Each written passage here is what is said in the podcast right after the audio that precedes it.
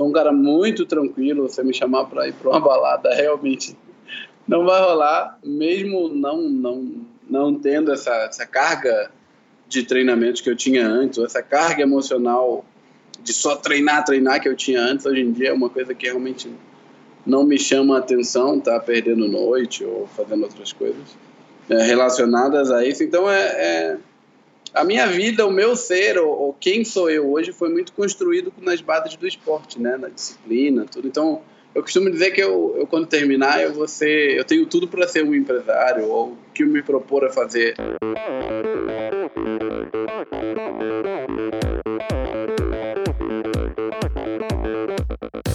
Oi, eu sou a Fernanda Keller. Eu sou João Amoedo. Sou Poliana Kimoto. Aqui é o Murilo Fischer. Aqui quem fala é Ronaldo da Costa. Olá, sou Henrique Avancini. E, e esse, esse é o Endorfina, Endorfina Podcast. Podcast. Endorfina Podcast. Tamo junto, hein? Sou Michel Bogli e aqui no Endorfina Podcast você conhece as histórias e opiniões de triatletas, corredores, nadadores e ciclistas, profissionais e amadores. Descubra quem são e o que pensam os seres humanos que vivem o esporte e são movidos à endorfina.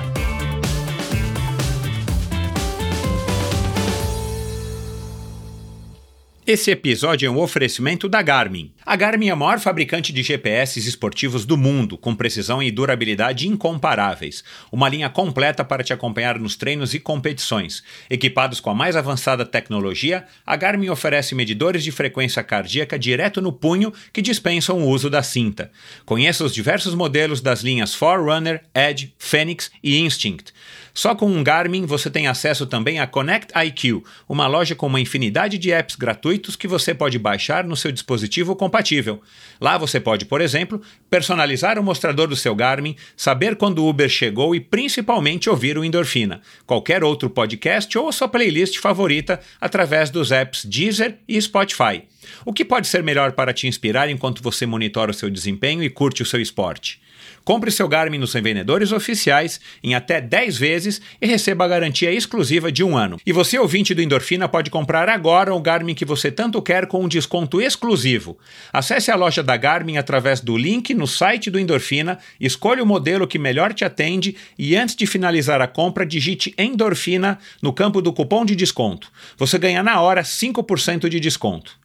Procure pelo logo da Garmin no lado direito do site endorfinabr.com, clique nele e você será direcionado à loja da Garmin e terá acesso ao desconto. Aproveite para começar o ano com o que há de melhor e mais moderno no mercado. Quem é atleta, opta por Garmin. Promoção válida por tempo limitado. Consulte termos e condições no post desse episódio no meu site endorfinabr.com. Esse episódio é um oferecimento da Probiótica. Faz alguns meses eu fui chamado por alguns amigos para fazer um treino de 250 quilômetros entre São Paulo e Paraty.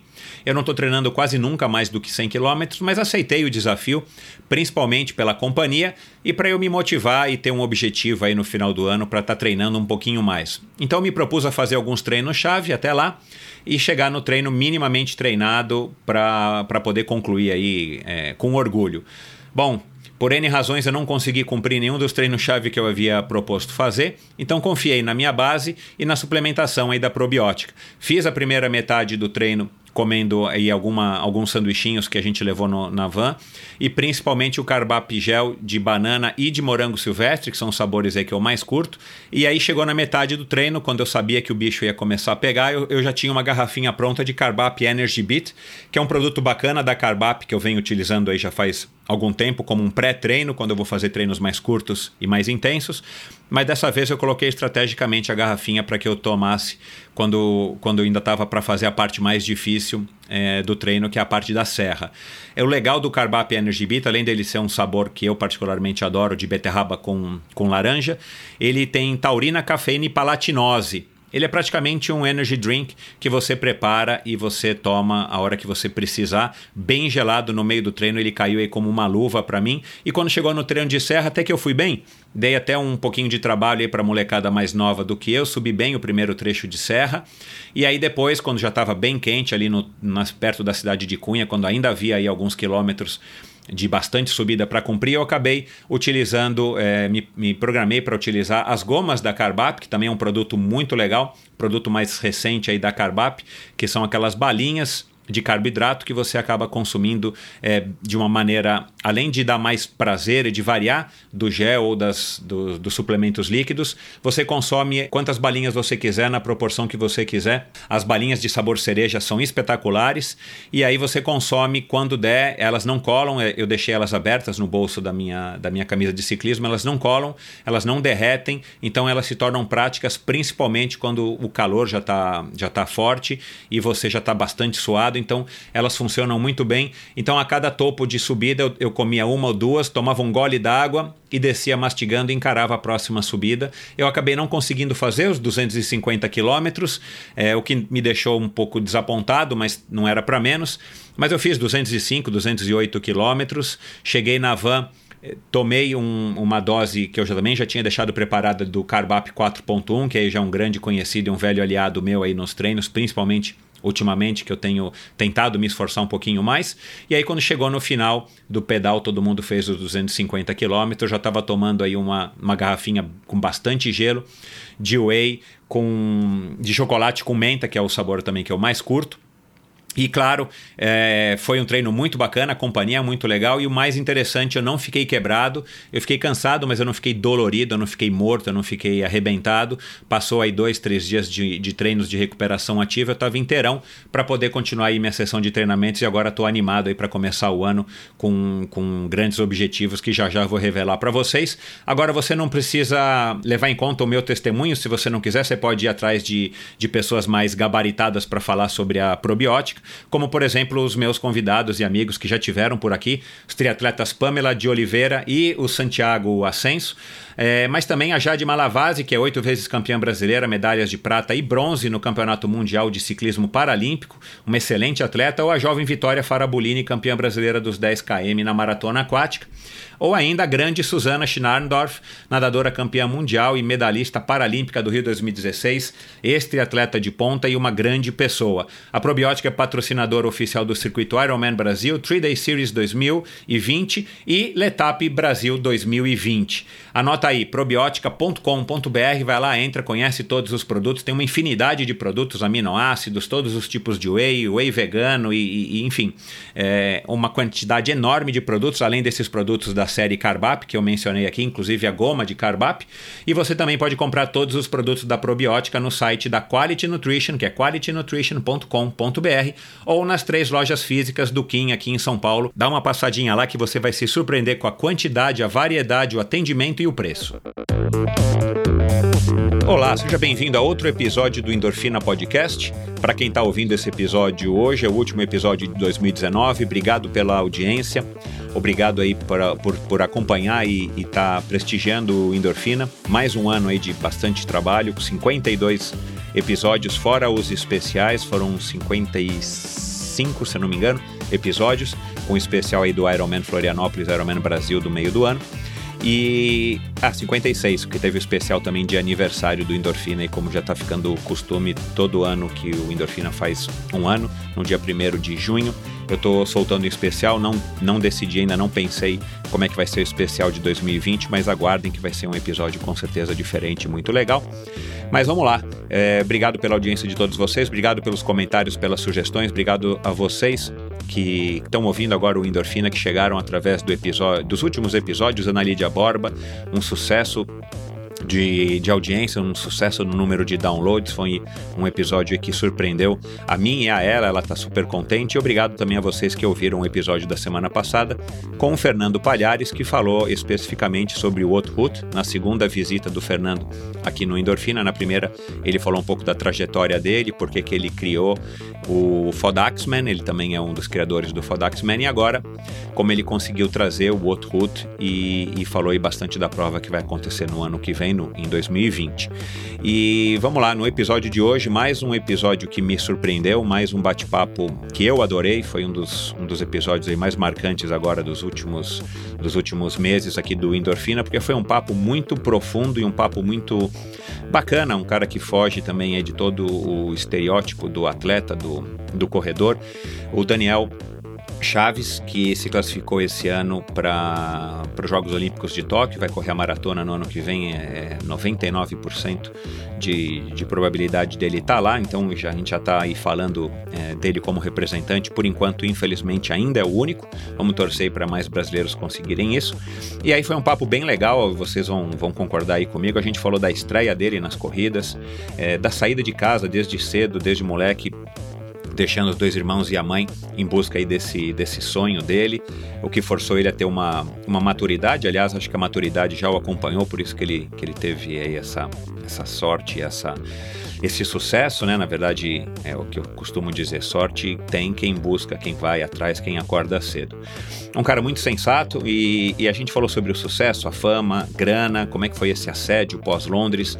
A gente falou também de temas mais mais difíceis, como a depressão, que, que, que ele, ele lutou aí contra a depressão e, e graças ao Vini Canhedo, que já já vai estar aqui também no Endorfina, ele, ele conseguiu achar aí um, um caminho para se livrar disso. A gente falou de espiritualidade, de soberba, dos erros e também de assuntos mais mais divertidos e mais curiosos, como a escalada do Everest, triatlon e muitas outras coisas que vocês vão, vão gostar.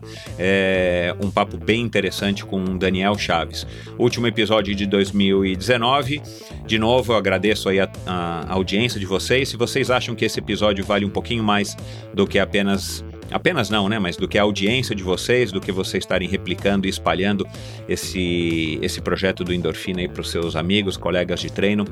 É, eu peço que vocês assinem, cliquem no botão assinar, cliquem no botão seguir, é gratuito, você recebe automaticamente no Deezer, no Spotify, no Apple Podcasts, no Google Podcasts ou qualquer aplicativo de podcast que você costuma ouvir os seus, você recebe automaticamente toda quinta-feira, sem exceção, um novo episódio.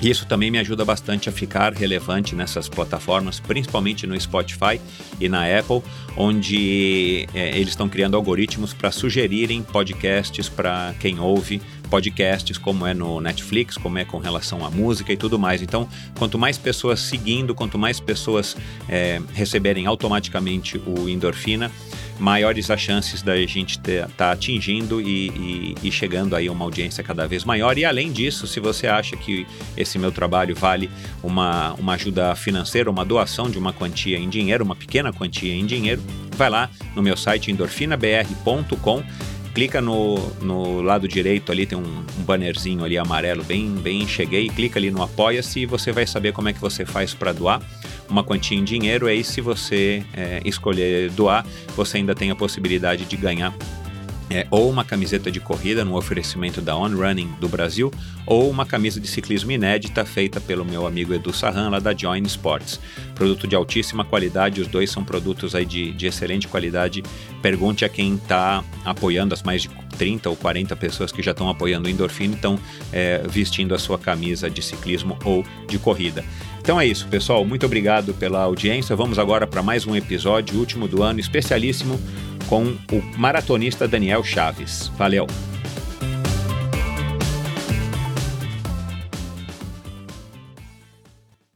Meu convidado de hoje fez do esporte um instrumento para buscar a sua autorrealização. Mesmo muito antes de ter noção, a corrida para ele viria a significar mais do que a mera busca pela satisfação pessoal, medalhas, grana, sucesso e fama. A corrida viria a se tornar um caminho para sua existência, para sua autossuperação.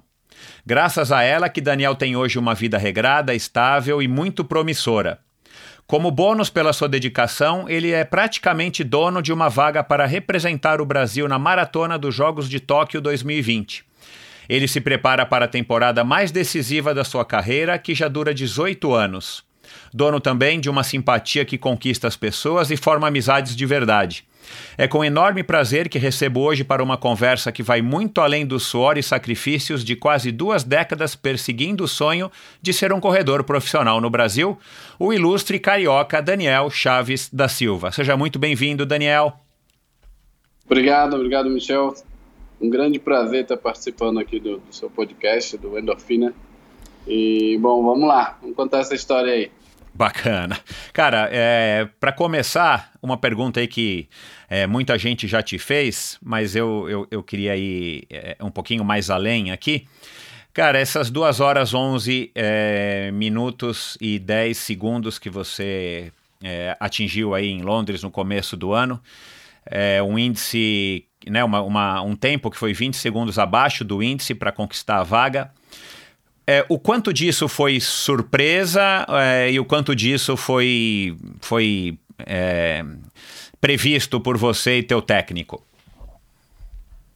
Ah, foi, foi um misto das duas coisas, né? Eu, no meio da prova, acho que mais pela, pela decorrência, né? Do que houve no meio da prova, eu fui para Londres com uma lesão na perna esquerda e realmente não saberia, não sabia quanto isso ia me afetar na prova, durante a prova, né?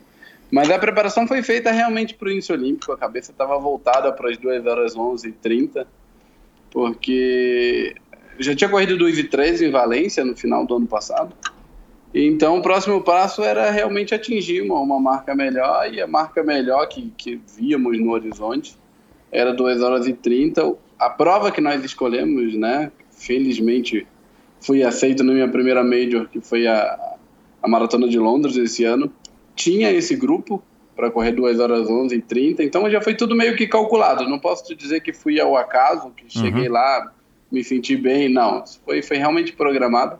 O treino foi direcionado para essa marca. Uhum. Então eu já vinha durante todo o período. A única coisa realmente era a lesão que eu tinha e que eu não tinha como controlar. Era uma, é uma região bem profunda da perna esquerda. Uhum. E que eu sofri correndo uma prova de 10 quilômetros na, na Argentina, um mês antes da, da maratona de Londres. Uhum. Então, essa era a nossa, a nossa única dúvida, ou a nossa única incerteza, digamos era se, se eu ia suportar, a musculatura da perna ia suportar correr nesse ritmo, né? E realmente no quilômetro 35 ela veio à tona e até digo que o tempo seria bem melhor, acho que eu poderia ter corrido um minuto mais rápido em Londres. O problema é que a lesão apareceu no quilômetro 35, eu precisei reduzir o ritmo, estava uhum.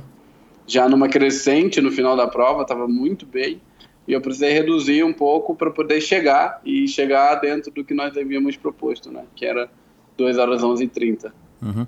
as condições da prova no dia e, e, e, o próprio percurso, as características de Londres, elas te agradam ou é, não são as mais favoráveis para você? Não, Londres é, é, sinceramente, me surpreendeu. Né? Eu já tinha relatos de que era uma prova não tão fácil ou que as condições climáticas poderiam atrapalhar de alguma maneira, mas não. Uh, foi até engraçado que no sábado, antes da prova, bateu um vendaval, um vento na cidade, que foi uma coisa louca, mas... e aí eu falei, é, realmente, Londres não é tão fácil como, é, é, como já haviam me dito, né?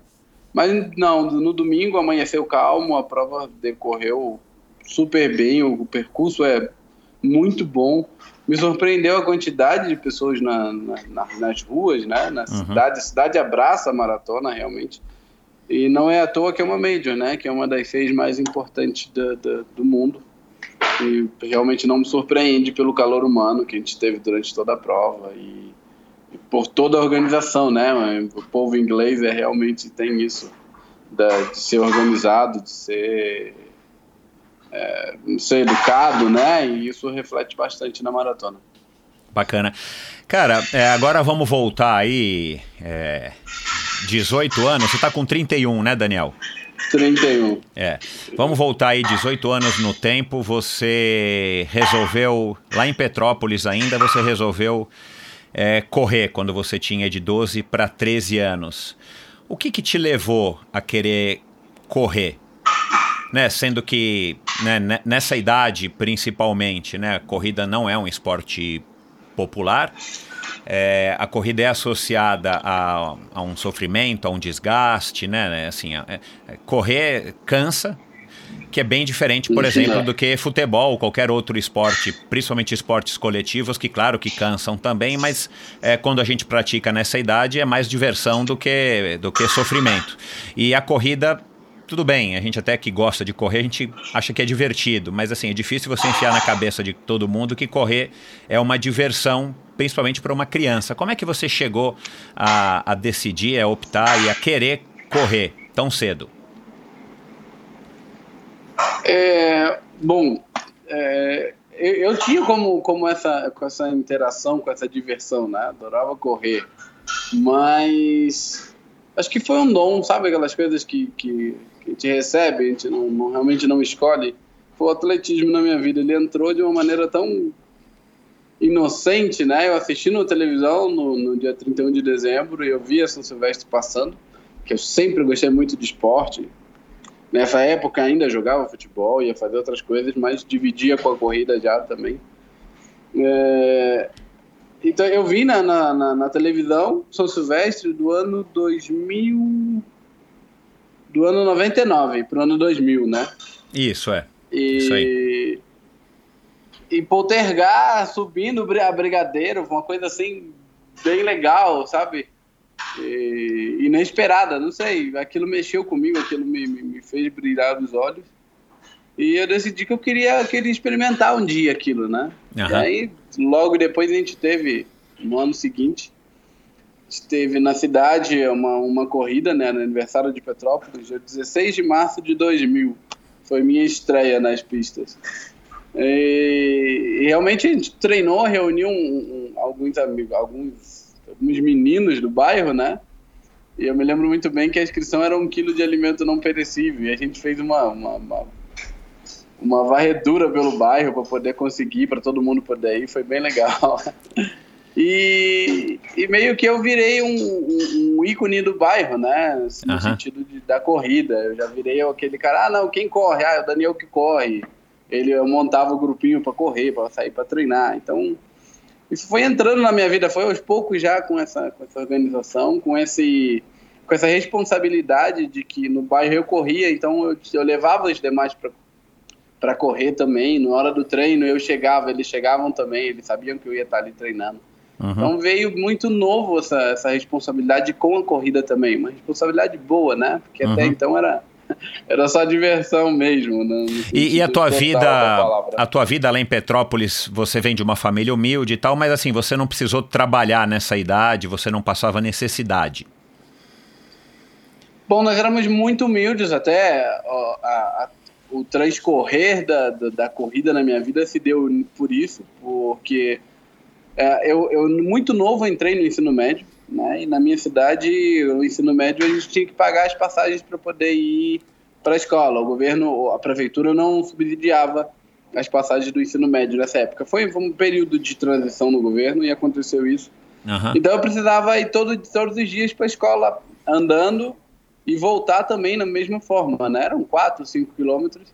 Só que a volta era naquele aquele pique, né? Porque eu sempre gostei de esportes, então passava os programas de esportes logo depois que eu saía da escola. Eu tinha 15, 20 minutos no máximo para chegar em casa. Então era Ah, tá. a corrida continuou na minha vida muito por isso. Eu precisava ir voltar para a escola correndo. né? Era, é, era uma necessidade por, por falta de recursos financeiros, né? E pela minha família não ter. Aham. Mas realmente quando, quando eu precisei começar a trabalhar ali com 15, 16 anos, eu precisei sair de casa. Porque meus irmãos já trabalhavam, minha mãe também, a gente teve uma, uma vida muito difícil, ela cuidava de três filhos. E ela pediu para eu escolher. Ou eu ia continuar correndo, que aquilo não, não ia me dar nada, não me levava a nada. Porque até ali eu só ganhava troféus, né? Aham. Ainda ganhava, ainda gastava o dinheiro dela para poder ir para as provas no fim de semana. e aí ela pediu para eu escolher. né, ou eu continuava correndo ou eu continuava em casa, porque eu estava dando já muita despesa, eu era já um jovem, né? Uhum. E foi até engraçado que eu, eu escolhi a corrida, obviamente, nesse mesmo dia e não tive dúvida. E saí de casa e até hoje, 2 do 12 de 2019, não voltei. Bacana, cara. Ah, bom, é, a tua família então não, não incentivou. E o teu pai, você tinha um pai presente, você não conheceu o teu pai?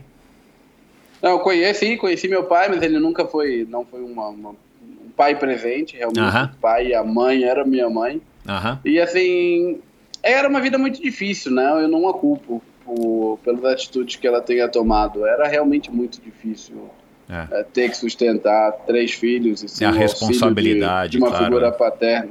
Exato, exato. Então, no momento de desespero, onde ela já não, não, não conseguiria arcar com tudo sozinha, acho que ela teve essa essa atitude. Foi a melhor atitude que ela pode ter, sabe? Acho que ela pois é. incentivou ainda mais a, a poder ir, a batalhar pelos meus sonhos. Eu fui morar numa. Logo depois eu fui morar na, na equipe. Na casa de uma equipe renomada, que é a equipe Pé de Vento. Isso, E lá famosérrima, encontrei é. Frank Caldeira, por exemplo. Convivi com ele algum, há algum tempo, um ano praticamente. E lá eu aprendi muita coisa. E de lá eu saí para o mundo. Logo depois eu fui para São Paulo, fui contratado pela BMF Bovespa. Um ano e meio depois disso que eu saí de casa, eu já estava em São Paulo. Dois anos disso eu já estava na Europa, já, já tinha ido para a China, para o Campeonato Mundial Júnior. Então, assim, essa atitude da minha mãe é um marco na minha vida e eu hoje eu sou muito grato a isso. Na época, você, você, claro que não sabia que ia dar tudo tão certo, né? E, e eu imagino, né, que tenha batido aí também aquele. é, em alguma noite ali, você quietinha no alojamento aí do pé de vento e tal, bateu aquele desespero, tipo, "Putz, será que eu tô fazendo a escolha certa? Porque ainda tem outra questão, né? Além de você ter é, é, ser muito jovem, né, com 14, 15, 16 anos, muito embora a gente ache naquela idade que a gente sabe tudo. Ah, você, você partiu para uma para arriscar uma vida, uma, uma carreira, né, num- numa coisa que é completamente fora do, do usual, né? É, é, provavelmente se, se a gente conseguisse falar com a sua mãe agora, ligasse para ela, ela ia falar que queria que você fosse doutor, engenheiro, médico, advogado e tudo mais, né? Aí você sai de casa cedo é, para arriscar não, não estudar no Rio de Janeiro ou coisa parecida, você sai de casa para ser corredor.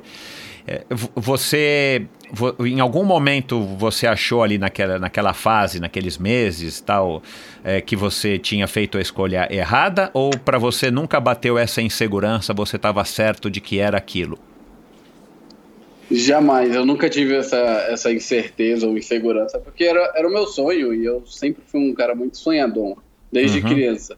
Eu queria sempre mais, sempre olhava, nunca ficava satisfeito com, com aquele treino ou com aquela vitória, eu queria mais, eu tinha alguns sonhos.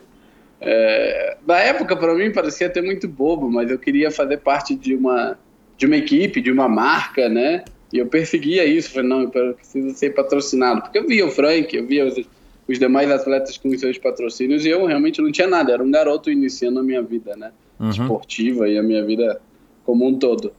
E isso sempre me moveu, essa coisa de ter uma marca, de ser patrocinado, de, de representar o país. Então, eu nunca, nunca deixei que, que isso batesse de, de, pô, será que eu tô no caminho certo? Não, eu sempre tive certeza porque não era meu, sabe? Eu, era um dom que o Deus, que o universo me deu. Então eu não podia, como hoje, eu não posso, não posso deixar isso, sabe? Eu não posso é, decepcioná-lo, eu acho. Acho que não sei Entendi. se essa é a palavra correta, mas eu não posso. É um legado que eu levo comigo e eu sempre tive essa certeza imensa dentro de mim. E os teus irmãos têm Quando- essa mesma característica que você? São assim determinados também, seguros?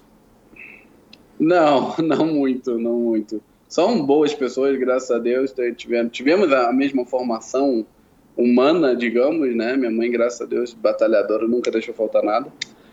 Mas estão ainda procurando o caminho deles, ainda, ainda não encontraram. Mas são, são ótimas pessoas, são têm características diferentes das minhas, mas não por isso piores. São boas características em outros âmbitos, digamos.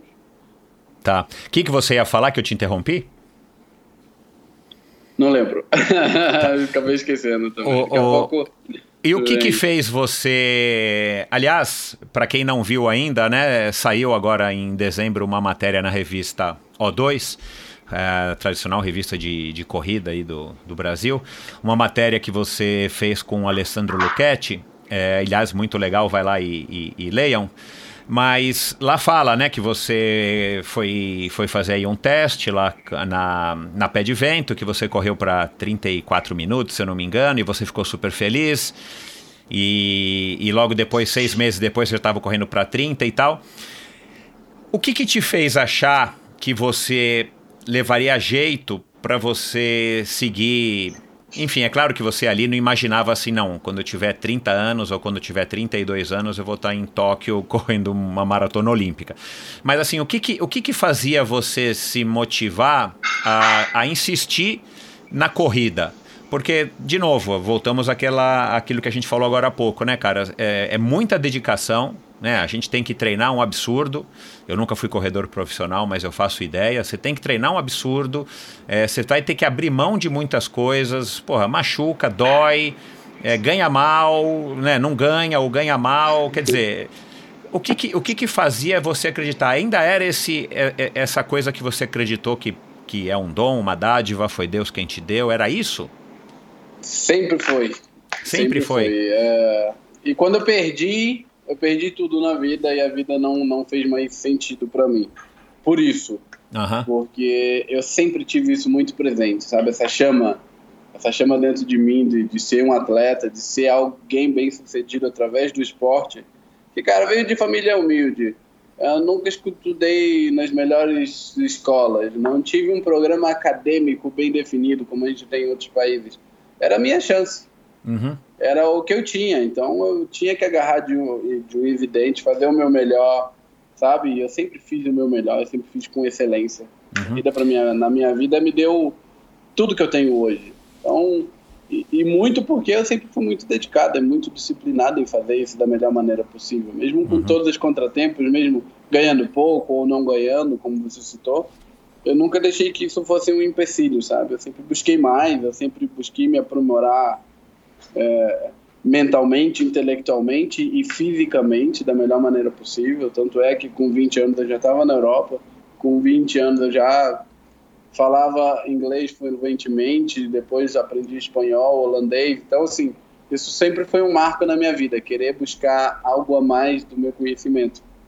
Então, é por isso que o sucesso, o sucesso da, da minha carreira é muito baseado nessa busca incessante de ser melhor a cada minuto, sabe? E óbvio, o talento é, é, é parte disso tudo também. Eu não, não desprezo que, que tem um talento envolvido.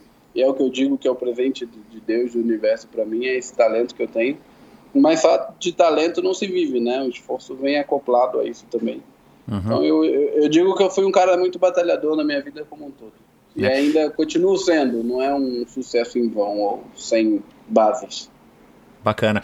É, tem um ditado que eu gosto bastante, não sei se é exatamente dessa maneira que, que se fala, mas até preciso procurar aqui na internet para ver se eu descubro até quem foi quem falou isso, mas enfim, que o, o sucesso vem para quem treina muito, né? O sucesso vem para quem acorda. Ah, desculpa, perdão, sucesso não, a sorte. A sorte vem para é quem sorte, treina muito, a sorte vem para quem acorda cedo e arregaça a manga e, e, e, levanta da cama cedo, né? Então, eu é acho que tem sim muita, muito. O esporte, a gente precisa ter muita sorte mas é claro que a sorte favorece mais aí quem, quem já fez esporte sério, ou quem faz, sabe que a sorte favorece mais aquele que se esforça mais, né? Aquele que se empenha mais, aquele que se dedica mais.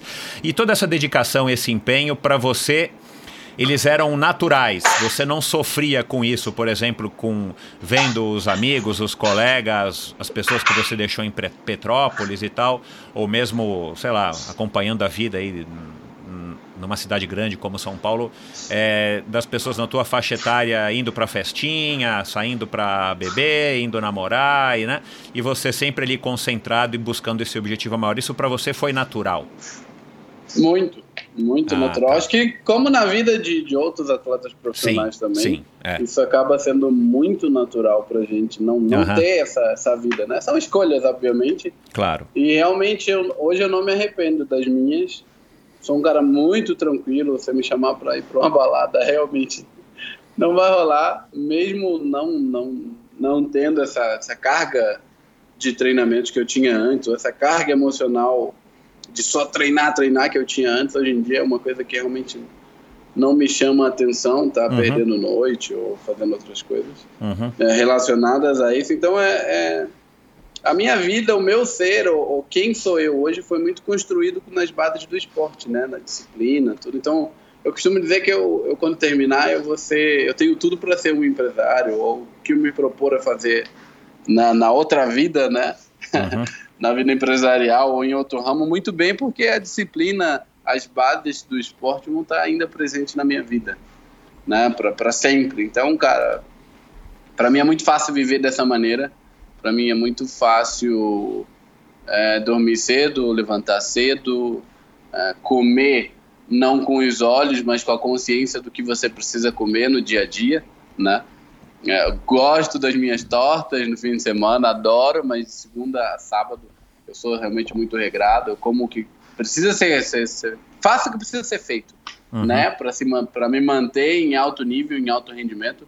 Obviamente as coisas nem sempre saem como como nós esperamos, mas tudo tem sua hora. Acho que o que eu estou aprendendo muito na fase que eu estou vivendo hoje é ser mais paciente, é. É, é seguir fazendo seguir trabalhando independente do, do, do, que ocorra, é seguir com a cabeça levantada e trabalhando, porque uma hora vai chegar, sabe? É, tenho sofrido, depois do, desse índice dos Jogos Olímpicos, tem rolado uma pressão maior. É, né? então, isso eu quero é, saber também. Eu me cobro também um pouco mais, né, de, de me levar um pouco mais adiante, porque agora eu estou em outro nível e eu não quero só chegar numa Olimpíada e ser lá o último ou o penúltimo, Uhum. Realmente eu quero ir para competir, então eu me cobro para isso. Então cada dia é um dia a menos, não é um dia a mais, é um dia a menos para os Jogos Olímpicos que já estão aí. E eu ainda estou bem aquém, por exemplo, de uma medalha. Então eu preciso chegar em condições mentais de brigar por uma medalha. As físicas, só o tempo e a prova vão dizer, mas Exato, mentais é. eu preciso estar preparado para poder estar tá lá na frente olhando para o lado, eu tô vendo um Eliud Kipchoge à minha direita, um Bekele à minha esquerda e são atletas como eu em iguais condições. Então eu estou trabalhando para isso, sabe, para chegar nas melhores condições. Só que isso gera uma pressão, isso gera um trabalho a mais. Então eu estou nessa fase de de estar tá um pouco mais calmo, de ter paciência. Eu acabei de voltar de um treinamento de altitude, ia correr a maratona de Valência, que aconteceu ontem, dia 1 de dezembro. E assim que eu cheguei ao Brasil, faltando duas semanas para a prova, eu adoeci. E são coisas que fogem ao meu controle, mas não, não deveriam, né?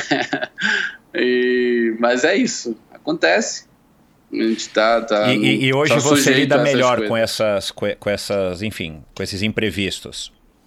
Sim, sim, eu consigo. Eu, eu tenho a mente um pouco mais, mais tô, tá mais fortalecida e mais abertos para que esses imprevistos ou coisas que precisam acontecer para um amadurecimento aconteçam, né? Uhum. Então eu queria antecipar tudo, eu queria ter tudo no controle, saber que tudo ia acontecer da melhor maneira possível. E quando não acontecia, eu era um choque muito grande, eu não sabia como lidar com isso. Hoje não, eu estou preparado para o sucesso, assim como eu estou bem preparado para o sucesso. Eu não estava. Depois de Londres eu tive esse sucesso, não não não consegui assimilar da melhor maneira possível, me perdi um pouco, né, no sentido de, de fazer muita coisa, de não treinar. Uhum. Mas hoje não, acho que tudo aconteceu na maneira, na, na, na hora certa para que não for, não acontecesse nas Olimpíadas, por exemplo, ou antes dela, ou claro, depois. Então, claro. eu vim, eu vim me preparando com esses insucessos. Hoje realmente eu não, não, não me vislumbro mais com isso. Eu sei que é passageiro, eu sei que é do momento, então eu tô, acho que dessa, nessa parte eu tô bem mais preparado para Tóquio para enfrentar o que vem aí adiante. Cara, é muito bacana isso, cara. E, e, de novo aí eu digo que a sorte, a sorte aparece para quem se dedica, para quem acorda cedo e para quem busca ela, né? E para buscar ela não dá para ficar deitado é, ou sentado no sofá assistindo série o dia inteiro. Mas já vamos então partir para esse assunto. Depois eu volto. É, você disse aqui que depois de Londres, essa fama e tal, e, e, e você acabou saindo um pouco do, do eixo. Você voltou é, a uma realidade, você conseguiu passar por essa fase, que ainda bem que, é, que foi bem antes, bem anterior aí a, a, aos Jogos, com a ajuda da meditação, ou a meditação já faz parte aí da tua vida há muito tempo, há muito mais tempo? Ela já, já fazia parte, Aham. já estava já tava na, já está na minha história já desde 2017, é, quando eu realmente, depois que eu parei de correr, parei um tempo de, de competir por, por, por, instabilidade emocional e financeira, não conseguia me manter em alto nível, como já tem outras entrevistas aí já falando sobre isso, o pessoal consegue ver bem. É, mas depois disso, eu, eu realmente dei uma visitada no fundo do poço, peguei umas pedrinhas e voltei. Nessa volta, a meditação entrou na minha vida. Então eu já conseguia me manter mais calmo, essas, esses altos e baixos já não eram tão frequentes, justamente por isso eu consegui me manter estável. estável. Uhum. É, a condição financeira para me manter como atleta foi regenerada, muito em função de um grande amigo meu, grande atleta, uh, Vinícius, Vinícius Canhedo, é, muito em função de pessoas também ao meu redor, que, que foram dando essa base emocional para minha vida. Então, a meditação já fazia parte, só que depois de Londres, realmente eu entrei num vulto que eu acabei é, deixando um pouco de lado, né? Não tinha mais tempo, não conseguia ter tempo de meditar.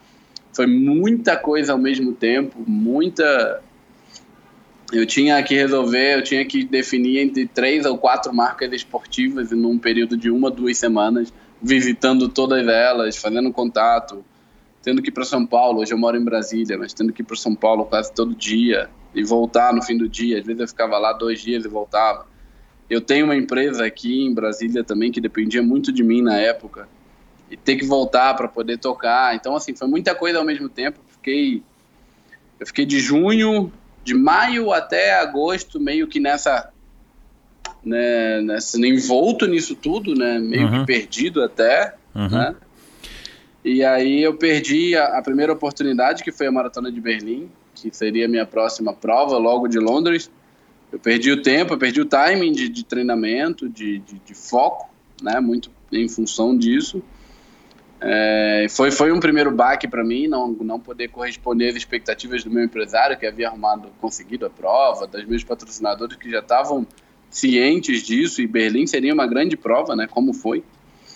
E aí, depois disso, opa, peraí, vamos dar uma parada. aí chegou em agosto, outubro, a coisa já foi já meio que, como dizia minha mãe, né? Ou pelo amor ou pela dor. eu tive eu tive tempo de poder me alinhar novamente pelo amor, estava tudo muitas pessoas, muitas coisas me diziam, né? Para um pouco, reflita no que você está fazendo. Eu realmente me deixei indo nesse envolto todo. E não foi pelo amor, foi pela dor. E aí perdi a prova, realmente iniciei um período muito difícil novamente, meio que tendo algo de depressão, alguns sintomas novamente. E aí foi que eu falei, não, não posso viver isso novamente. Eu, eu, eu escolhi retornar à corrida para ser feliz, para resgatar aquele garoto lá Exato. de 12, 13 anos, de resgatar aquela aquele amor, aquele dom pela corrida que Deus me deu, né? E é por isso que eu tô aqui hoje. Então, peraí, vamos, vamos voltar. Aí comecei a já resgatar, já, já muitas coisas que eu, que eu fazia diminuir, fui diminuindo o ritmo da vida e aumentando o ritmo nos treinos, né? É, Na parte ótimo, física. É. E aí eu comecei já a ver um horizonte, escolhemos Valência por já conhecer o, o o recorrido, o percurso, a cidade é maravilhosa, a prova é excelente, tanto é que foi excelente. 20, 25 atletas correram abaixo da marca olímpica ontem, diversas fizeram a marca olímpica pela primeira vez, outros reafirmaram a marca. Então, Valência realmente veio com tudo. Hoje, para mim, é a melhor prova da Europa, de longe. E, e por isso a escolha. Fui para os Estados Unidos, fiquei um mês no Colorado, na altitude, treinando. Foi um período maravilhoso. Fiz treinos realmente bem expressivos. Mas com dois dias aqui no Brasil, realmente fiquei doente, né? Fugi um pouco do controle. Mas tô bem, tô tranquilo. Acho que você pode notar que eu tô. Super. Minha voz não é um tom desesperado, é uma, é não, é uma é. Já mais tranquila. Eu assimilei de uma maneira melhor. Eu sei que esse treino não será perdido né? É, o aprendizado nunca se, se esquece. Uma, foram boas quatro semanas de treinamento que vão servir de lição para Tóquio. Então, a cabeça tá boa, o corpo tá tá, tá, tá, em, tá em estado regenerativo, mas tá, tá chegando num nível já de, de confiança para fazer bons treinos novamente. E as lições foram as melhores coisas que me aconteceram né, até aqui, então eu não posso esquecer sou muito grato a tudo que eu passei, a tudo que eu passo na minha vida, porque quando você aprende, quando você eh, tem isso como lição, quando você olha para as dificuldades realmente como questões de, de aprendizado, tudo vale a pena. Então, eu digo que tudo que eu passei e que venho passando na minha vida vai, vale a pena. E eu não sei por que eu te digo isso, mas eu sei, eu sei que vem algo grande em breve. E eu, eu muito me agarro nisso, sabe? É um, um feeling que eu tenho, que eu, tudo que eu tenho passado, principalmente que eu passei nesse ano, desses aprendizados da corrida, nem muito para a vida, mas para a corrida, para ser um atleta melhor, uma pessoa melhor para o esporte, é por, por algo, sabe? Acho que vem algo bacana, grande por aí. Você é um cara, ou era um cara mais ansioso?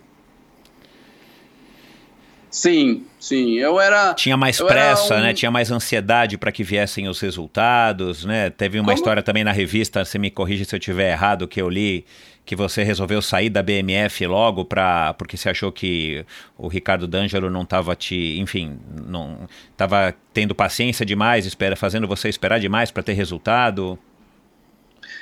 É, acho que assim, o Ricardo acho que estava muito certo, né? Então. ele, ele sempre me falava, né? Daniel Vanderlei ganhou uma medalha olímpica depois de tantos anos de trabalho. Se eu não me engano, eram 18 ou 20. Uhum. É, você precisa ter paciência, as coisas vão acontecer, o dinheiro vai vir na hora certa, é, a fama, se necessário, vai vir na hora certa, os bens vão vir na hora certa. Fica tranquilo, tudo tem hora certa de chegar na vida. E hoje eu vejo isso, né, com uma maturidade maior. Só que eu tinha 20, 22 anos, né? Quando eu saí da BMF, é. foi 2012, eu tinha 25 anos. E no auge da minha carreira e querendo ganhar o mundo, né? Exato, querendo ganhar é. tudo eu tinha potencial já para ganhar todas as ganhar várias provas no Brasil. A gente estava numa época ainda que tinha Marilson, né? Ainda tinha grandes atletas. Tinha... Hoje a gente está numa entre safra, mas a gente teve naquela época, seis anos atrás, a gente tinha ainda uma boa safra de atletas. É... E eu queria sair para correr rua, para poder ganhar meu dinheiro, para poder. É, eu pensava em ter carro, eu pensava em ter minha casa, sabe? Eu queria já ter os meus bens precocemente, digamos, uhum. mas por achar que eu era merecedor por todo o esforço que eu tinha, tudo. Então, e eu só que o Ricardo, é, da maneira, da visão que ele tinha de, de, de Olimpíada, a visão que ele tem de carreira, né? O Ricardo é um cara muito experiente, não é à toa que tem uma medalha olímpica.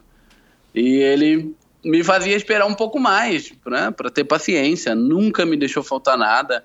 Todos os campos que eu pedia, tudo que eu pedia até, é, digamos, no lado pessoal, né? Algumas dificuldades que eu tinha, ele sempre me, me auxiliou da melhor maneira possível. Só que realmente pelo por ser um, algo, um, uma pessoa precoce, digamos, né? Ou uhum. pelo por ser tão jovem, eu fui buscar outro caminho e aí fui fui para rua e em 2013, na verdade, 2012 para 2013 foi, foi quando eu fiz essa mudança de, de técnico e de, de clube na época, né? E Você... realmente, 2013 foi um ano que eu mais ganhei dinheiro na minha vida, só que foi o ano que eu mais perdi pessoas também, né? Uhum. Foi foi o ano que eu deixei tudo para trás para poder realmente ter esse sonho de ganhar o mundo e foi onde começou a minha a minha pequena derrota pessoal, digamos. Você é um cara é, religioso, Daniel?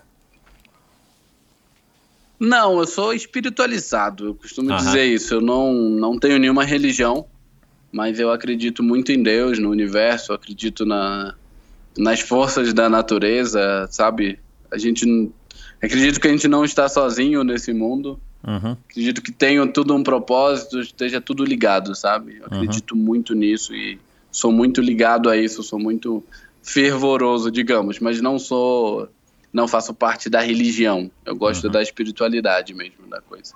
Eu vou colocar aqui um, um áudio que, que esse nosso amigo aqui fez questão de mandar a hora que a gente acertou aqui o nosso bate-papo. Aí a gente segue. Vou colocar aqui para você ouvir, tá bom? Então, o que falar do Daniel Chaves? Meu nome é Vinícius Canhedo, sou triatleta profissional, empresário, é, conheci o Daniel Chaves em 2016. Na época ele era corredor de curta distância, já tinha 20 anos de experiência e acabou que me ajudou muito naquela época. É, eu tinha 5 anos de corrida apenas trocava muita informação com ele pelo telefone e ele me ajudou bastante.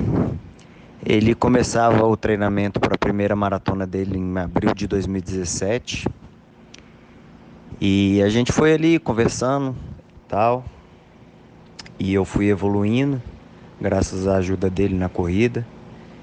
Em abril de 2017 ele fez a primeira maratona dele, mas a gente tinha parado de se falar por um tempo. Foi por volta de agosto, setembro de 2017 que eu liguei para ele para perguntar sobre o resultado da maratona. E ele me informou que não tinha completado e que tinha aposentado do esporte, que o esporte não dava mais, etc. Que ele estava numa fase ruim e que ele estava em Salvador, na Bahia, com um amigo dele. Eu pedi para ele vir para Brasília, ele estava de carro, inclusive, em Salvador. Ele pegou o carro sozinho e veio para Brasília dirigindo. E aqui a gente foi se adaptando. No início ele, eu botei ele para morar com um amigo meu, Bruno. Logo em seguida ele mudou para minha casa. Ele ainda não estava correndo, mas devagarzinho ele voltou a treinar comigo para me ajudar, não para competir. É, eu fui inserindo ali na cabeça dele que a corrida fazia bem para ele, que ele não precisava competir, mas no fundo eu sabia que devagarzinho aquele treinamento ali comigo ia fazer a chama dele acender igual acendeu em mim quando eu voltei para o esporte no triatlo. E com isso ele morou comigo, acho que um ano, um ano e meio, e foi melhorando. É, no final aí de 2018 ele conquistou a primeira maratona dele, já com um tempo muito bom. É o melhor tempo de 2018 entre os brasileiros. E em 2019, é, ainda, morava, ainda morando comigo, eu não deixei ele sair de perto de mim até ele completar ali o resultado e o objetivo que era classificar para Tóquio. Em abril de 2019 ele foi para Londres muito bem treinado, é, muito bem de cabeça, uma pessoa fenomenal, uma pessoa incrível, com um coração enorme. O coração dele é tão grande que chega a atrapalhar um pouco na performance dele. Ele fica pensando em ajudar as pessoas, em ajudar o mundo e acaba esquecendo de, que, de ajudar ele mesmo, de, de treinar é, no treinamento em alta performance que ele necessita. Mas em abril de 2019 ele conquistou a vaga para Tóquio, o único atleta aí até agora com, classificado para Tóquio. E aí depois disso ele criou asas, voou, alugou o apartamento dele perto da minha casa, claro. E a gente está sempre junto. Ele é praticamente um irmão, não é um irmão de sangue, mas um irmão que eu escolhi e eu tenho um carinho enorme por ele e mesmo após o esporte aí, já falei para ele que com 50, 55 anos nós dois vamos subir o Everest, deixar uma foto nossa lá de quando nos conhecemos em 2016. Um abraço, Dani, desejo o maior sucesso do mundo para você e conte comigo sempre, pode ter certeza que para o que der e vier na vida nós vamos estar junto, porque você é um irmão que eu escolhi e irmão a gente tem para a vida. Um abraço. Fica com Deus, meu irmão. E aí, é isso mesmo, Everest? Ô, louco, meu. Isso é um arquivo confidencial, cara. que legal, que legal. Foi isso mesmo, Daniel? Esse cara, cara aqui foi... surgiu na tua vida para te, pra te ajudar Sabe, assim, como eu disse que, que, o, que o dom foi, foi de Deus, cara, ele não poderia me deixar órfão, né? E aí ele foi colocando esses anjos aí na minha vida. Vinícius hoje é o fator principal de eu ter voltado a correr. Principal. Tive outras pessoas que me apoiaram, óbvio, mas o Vinícius é, é a base, assim, é o alicerce da minha volta, do meu retorno. É, ele não gosta muito que, que comente, mas, financeiramente é ele quem, quem possibilitou tudo, a primeira viagem a Valência, a viagem a Londres, o meu treinamento, o treinamento de atitude, tudo, tudo é ele quem, quem banca, quem paga. Era ele quem comprava meus tênis logo no início da minha volta, ele que me deu todos os tênis que eu tinha para correr. Então, até o do básico, sabe? Aham. É, depois ele me trouxe para casa dele, construiu um baita centro de treinamento. Hoje, difícil você ver um, um- um centro de treinamento desse no Brasil. A gente tem aqui de tudo. Tem uma tenda que simula altitude, por exemplo, dentro do- desse centro. A gente tem tudo aqui na casa dele. Ele me trouxe para cá para me tornar o melhor atleta que eu poderia ser, sabe? Então, quantos hoje você pode falar que fazem isso pelo por alguém que nem conhece, né? Conheço o Vinícius há muito pouco tempo para tudo que ele faz por mim, tudo que ele fez, acreditando em em mim como atleta e como pessoa, né? Ele me resgatou realmente, ele resgatou o atleta, mas junto veio a pessoa, veio o ser humano que eu sou hoje, devo muito isso a, a ele, sabe? E legal. realmente, o nosso, nosso próximo objetivo é subir o Everest. eu falo pra ele que eu ainda tenho, eu tenho umas duas Olimpíadas pra competir ainda, e ele tem alguns mundiais em Kona pra ir, mas depois disso, realmente, a gente pensa em subir, é um objetivo que a gente tem. Legal. E, e triatlon ele já tá também te convencendo na hora que você resolver se aposentar da, é, das maratonas para experimentar uma carreira né, no triatlon? Não, cara, acho que vai ser a única coisa que ele não vai conseguir me convencer na vida. Uma das. Por quê? Por causa da Não, natação? não. O quê? Cara, não leva jeito, não leva jeito. Acho que eu admiro muito quem faz, mas não, não leva jeito pra coisa, não. Meu negócio é correr mesmo.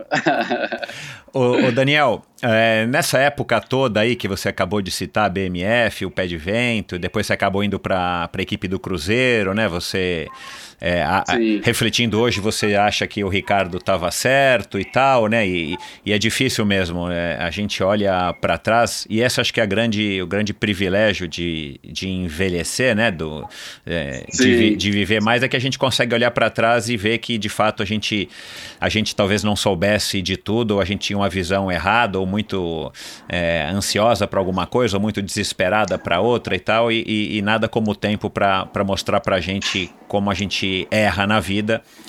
É, e tem o, o, né, pro bem e pelo mal, como você falou agora há pouco. Agora, você teve é, naquela época, você tinha alguém ou, ou foram várias pessoas que ao longo dessa tua carreira, porque na falta de um pai, né? Você já não teve o pai presente, eu também nunca tive um pai. Meu pai faleceu quando eu era muito novo. Eu, eu, eu, eu, hoje me vejo muito parecido com a minha mãe, que foi quem, quem me deu aí a força que eu tenho e tal. Você saiu de casa, né, muito cedo e viveu, vai, no mundo. É, e tendo que tomar decisões importantes né, para o futuro da sua carreira e tal, quem foram as pessoas chave é, ou quem foi a pessoa que te a quem você recorria na hora de uma dúvida tipo puxa será que eu saio? Será que eu vou é, para a equipe do Cruzeiro? Será que eu vou para lá? Que que eu prova que eu vou fazer? Como é que era essa essa tua você tinha algum mentor? Cara, esse foi meu grande erro da vida, sabe? É, eu costumo dizer que nós somos frutos de nossas escolhas e realmente eu não não, não me vejo triste por isso ou, ou amargurado pelas minhas escolhas, mas elas poderiam ter sido mais sábias se eu tivesse isso, sabe? Se eu tivesse eu sempre tive a quem recorrer, mas eu sempre fui um pouco ah tá por ser jovem, né? Eu acho Aham. que eu sempre fui um pouco mais. como- Independente. como eu digo. É, é, e um pouco acima também do ego, né? Sempre fui um cara Aham. mais esperto, fui um cara mais ligado no mundo e eu achava que não era necessário ouvir as pessoas, digamos. Uhum. Então, esse foi um, um dos meus erros. Eu, eu teria evitado muita coisa na minha vida se eu tivesse ouvido mais as pessoas, sabe? Aham. E realmente hoje é, é fruto do, dessa, dessa coisa da, da experiência. É, é, é isso, né? Você poder ver, ver melhor, você poder observar de um outro ângulo é, tudo que foi feito, né? Então, é, eu, eu teria, teria, teria ido errado menos, eu acho. o caminho teria sido mais curto pessoas. né Teria, acho que teria sido mais, mais fácil. Teria sido mais tranquilo. Se realmente tivesse isso, olha, é, eu tinha, tinha pessoas, eu tenho pessoas a, a quem recorrer nesse momento de falar assim, é, Pô, cara, faço isso ou faço aquilo? Ou pelo caminho A ou pelo caminho B? O que, que você acha? É, pedir uma opinião Ah, sincera A. de alguém que você sabe que gosta de você, que. né? Exato, exato, exato. Hoje eu tenho aprendido mais isso, sabe? Hoje eu tenho posto isso mais em prática e eu não quero decidir nada sozinho. Uhum. Hoje, hoje, se a gente pode né, não, não ir pelos erros do passado, mas tentar acertar hoje, hoje eu busco isso. Uhum. Por exemplo, ah, eu tenho uma dúvida quanto ao planejamento, eu vou no Carlos Alberto Cavalheiro, que hoje é um cara muito grande no Comitê Olímpico Brasileiro, por exemplo. É mais preciso aqui, uma dúvida rápida, alguma coisa, Vinícius, que é um, um baita empresário, um, um atleta disciplinado, é um cara que consegue ter uma visão diferente do mundo, que não veio do esporte, veio, veio, veio de uma, de uma carreira no automobilismo, e depois foi inserido no, no esporte de endurance. Então tem uma outra visão, eu tenho uma visão empresarial da coisa também. Então, hoje, eu- hoje eu vou a eles, sabe? Hoje eu tenho Aham. essas pessoas, hoje eu tenho uma decisão é, mais lógica que tomar, hoje eu tenho... Estou iniciando um trabalho com um treinador novo também, que é um cara que, que nesse pouco, curto período de tempo que a gente está trabalhando, até realmente um mês agora, vai completar agora um mês. É um cara que eu, que eu posso contar também, é um cara super aberto, treinador, baita atleta, que é o Zezernay Tadesse, que é o recordista mundial da meia maratona, e que conhece do mundo também, conhece do mundo lá fora, conhece da, da, da ele é espanhol, chama Jerônimo Bravo, mas conhece também da, da nossa realidade aqui na América do Sul, na América Latina, então é um cara que, que tem me ajudado bastante com as decisões.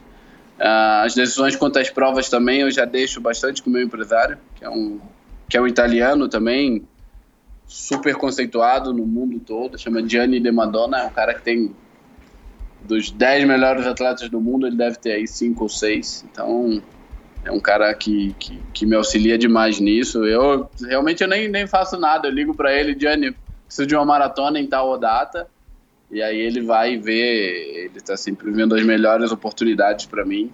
Conseguiu Londres, Berlim e Valência esse ano, então isso já diz que o cara é comprometido, está comprometido com a gente, está comprometido com o Brasil, ele sabe que a gente pode fazer alguma coisa legal nessas próximas Olimpíadas. Então, hoje eu tenho pessoas ao meu redor, aprendi com o passado, aprendi com, com esses erros de não, de não ir a ninguém, né, de querer fazer tudo sozinho, essa um pouco de soberba também, de achar que sabe tudo, né? Isso é um pouco mal da juventude, como você citou anteriormente. Eu tive isso bastante tempo, hoje não, hoje é, re- reafirmando, aprendi com os meus erros e hoje eu busco acertar o máximo possível para que a coisa ande, né? Que a coisa evolua. É, você chegou no fundo do poço, né? E para quem tá desavisado e tal, basta dar um Google. é, você já deu aí várias entrevistas falando disso na própria, na própria matéria desse mês da O2. Você também fala bastante lá do episódio da ponte e tal. É, de novo, olhando para trás aí do, do, do, do, do privilégio aí da tua, da tua câmera hiperbárica aí, do teu centro de treinamento no lago, às margens do lago Paranoá, o que que faltou ou o que que sobrou para que você chegasse aonde você chegou há praticamente três anos atrás? Você consegue avaliar ou ainda é muito recente, ainda você está, enfim, é, digerindo? Não, eu já, já, já consigo, já consigo fazer uma análise bem profunda sobre isso. Eu faço terapia até hoje, é uma coisa que eu seguirei fazendo pelo resto da minha vida.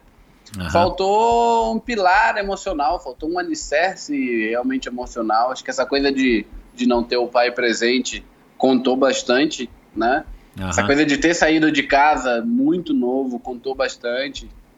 A coisa de ter que me virar muito cedo, é, com, pouco, com poucos recursos, né? Logo no início, depois as coisas foram aumentando, mas as decisões não foram as melhores. Quanto aos recursos também, é, eu sempre viajei muito, sempre quis conhecer tudo, eu sempre quis viver intensamente tudo. E para a hora que precisou, eu não tinha nada, eu não salvei nada, eu não guardei nada. Eu não guardei financeiramente, eu não guardei emocionalmente. para mim, sabe? Eu não salvei ali, eu não fiz um backupzinho, peraí, vamos guardar alguma coisa. Não, eu sempre me doei muito na minha vida toda a tudo. Não só atletismo, mas nas minhas relações pessoais, e aí elas foram ficando pelo caminho.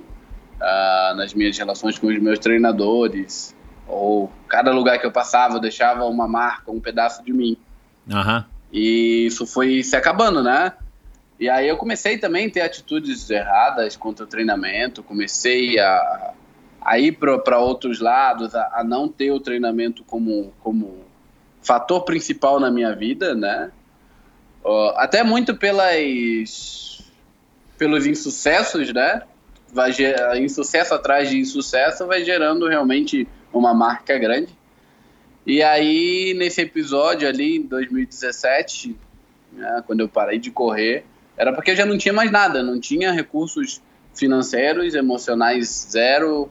É, eu tinha acabado de falhar numa tentativa de maratona, como o Vinícius citou no áudio anterior. Então, para mim, aquilo ali, aquilo ali era o último. Eu já tinha, eu tinha já me proposto que aquilo ali seria a última tentativa. Se desse certo, eu ia aprender, ia conseguir ver o caminho. E mas não, essa maratona que ele que ele citou foi em Düsseldorf, na Alemanha o quilômetro 16 da prova era em frente ao hotel, eu entrei no hotel, eu parei ali mesmo. Então, aquilo ali me disse que eu não tinha uma condição emocional para correr os 42 quilômetros.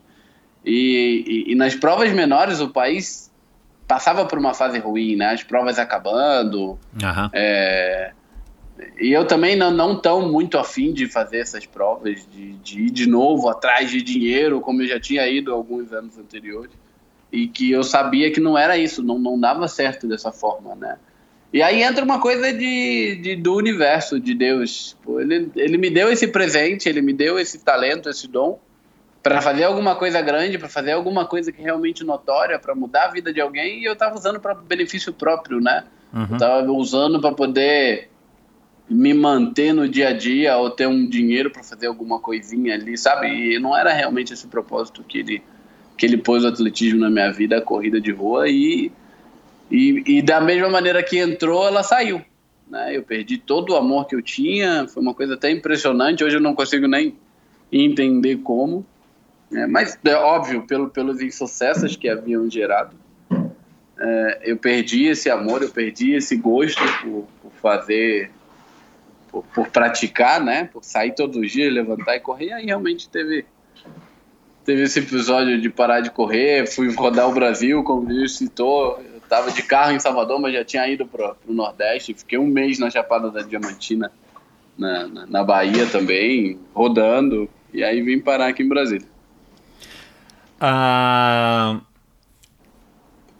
o que, que, o que, que você acha, cara, que, que te faz aí vamos falar de alguma coisa mais mais palpável né? O que, o que característica que você tem ou que qualidade que você tem para ser um cara tão persistente, resiliente, para ter tido aí, tudo bem, com a ajuda do Vinícius, de outras tantas pessoas, mas para ter tido essa força é, e voltar a, a competir e tá agora no, no auge, talvez, né, da tua carreira, né, é, pelo menos até agora, né, tomara que não seja o auge, tomara que o auge seja agora, né, em 2020, mas assim, o que característica que você tem? Você é um cara que treina mais do que os outros? Você é um cara que, enfim, teu VO2 é super maravilhoso? É um conjunto de fatores? O que, que você acha que, que, que o Daniel tem que merece é, chegar onde você chegou e que, se tudo der certo, vai chegar mais alto ainda é, também no Everest. Boa. Acho que a minha melhor qualidade é fazer as coisas certas, na hora que precisam ser feitas, sabe? É... Não é soberba, é realmente falando do, do que tem.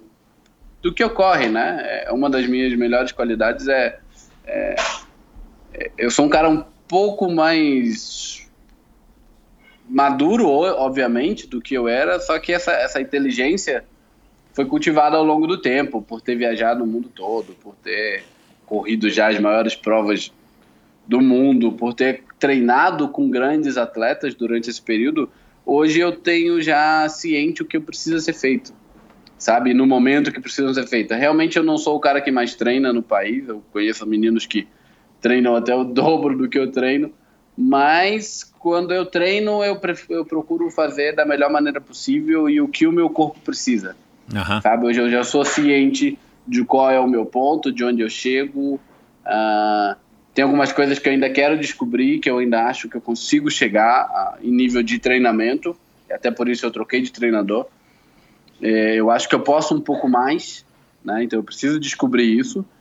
Mas essa, essa, essa maturidade, a maturidade e, e, e essa, esse anseio, essa busca por sempre fazer a coisa certa da melhor maneira possível, eu acho que é o que me leva mais além, sabe? Uhum. E eu não quero encurtar o caminho, no, hoje eu quero seguir o caminho que, que, que, que está proposto, sabe? Porque tem, tem base, não é da minha cabeça, sabe? E confiar nas pessoas, cara. Acho que é isso que vai me fazer ser melhor e eu acho que é isso que me mantém nesse tendo sucesso, né? Principalmente nesses últimos um ano e meio que eu voltei a correr. Daniel, o... você por acaso tem a impressão de que você é mais, mais maduro ou que você já viveu muito mais do que os teus 31 anos? Sim, no fundo tem aquele menino, né, que ainda quer descobrir tudo, quer saber o que, que tem aí. Mas sim, eu acho que a vida me me construiu, sabe, para chegar nesse momento bem mais maduro, realmente eu, eu costumo dizer para as pessoas que o corpinho parece de 18, mas a mentalidade, às vezes, sim. A mentalidade tem, tem alguns anos a mais, sabe? Mas ainda tem algumas atitudes até de garoto. Eu gosto, sou, sou um cara alegre, divertido. Mas na hora do, do vamos ver, na hora séria, eu consigo pôr tudo isso, toda essa experiência em prática, sabe? Uhum. Tanto é que eu sou um cara que eu gosto de prova forte, eu gosto de prova grande, eu sou o tipo de atleta que, que não fujo da raia, sabe? Eu gosto de ver todo mundo na mesma prova e todo mundo se desafiar. E isso tem muito a ver com essa experiência, com essa maturidade, sabe? Uhum. E acho que até por isso eu tô, eu, eu tô no caminho realmente para ficar pronto para os Jogos Olímpicos, por essa maturidade, por tudo isso que eu já vivi mundo afora, nesses quase 20 anos de carreira. Você é um cara que se cobra muito? Você é um cara que fica chateado quando você não faz o treino que você queria fazer ou que você não consegue conquistar aquilo que você se propôs a conquistar? E, enfim, você é um cara que se chateia, assim, se cobra? Hoje não.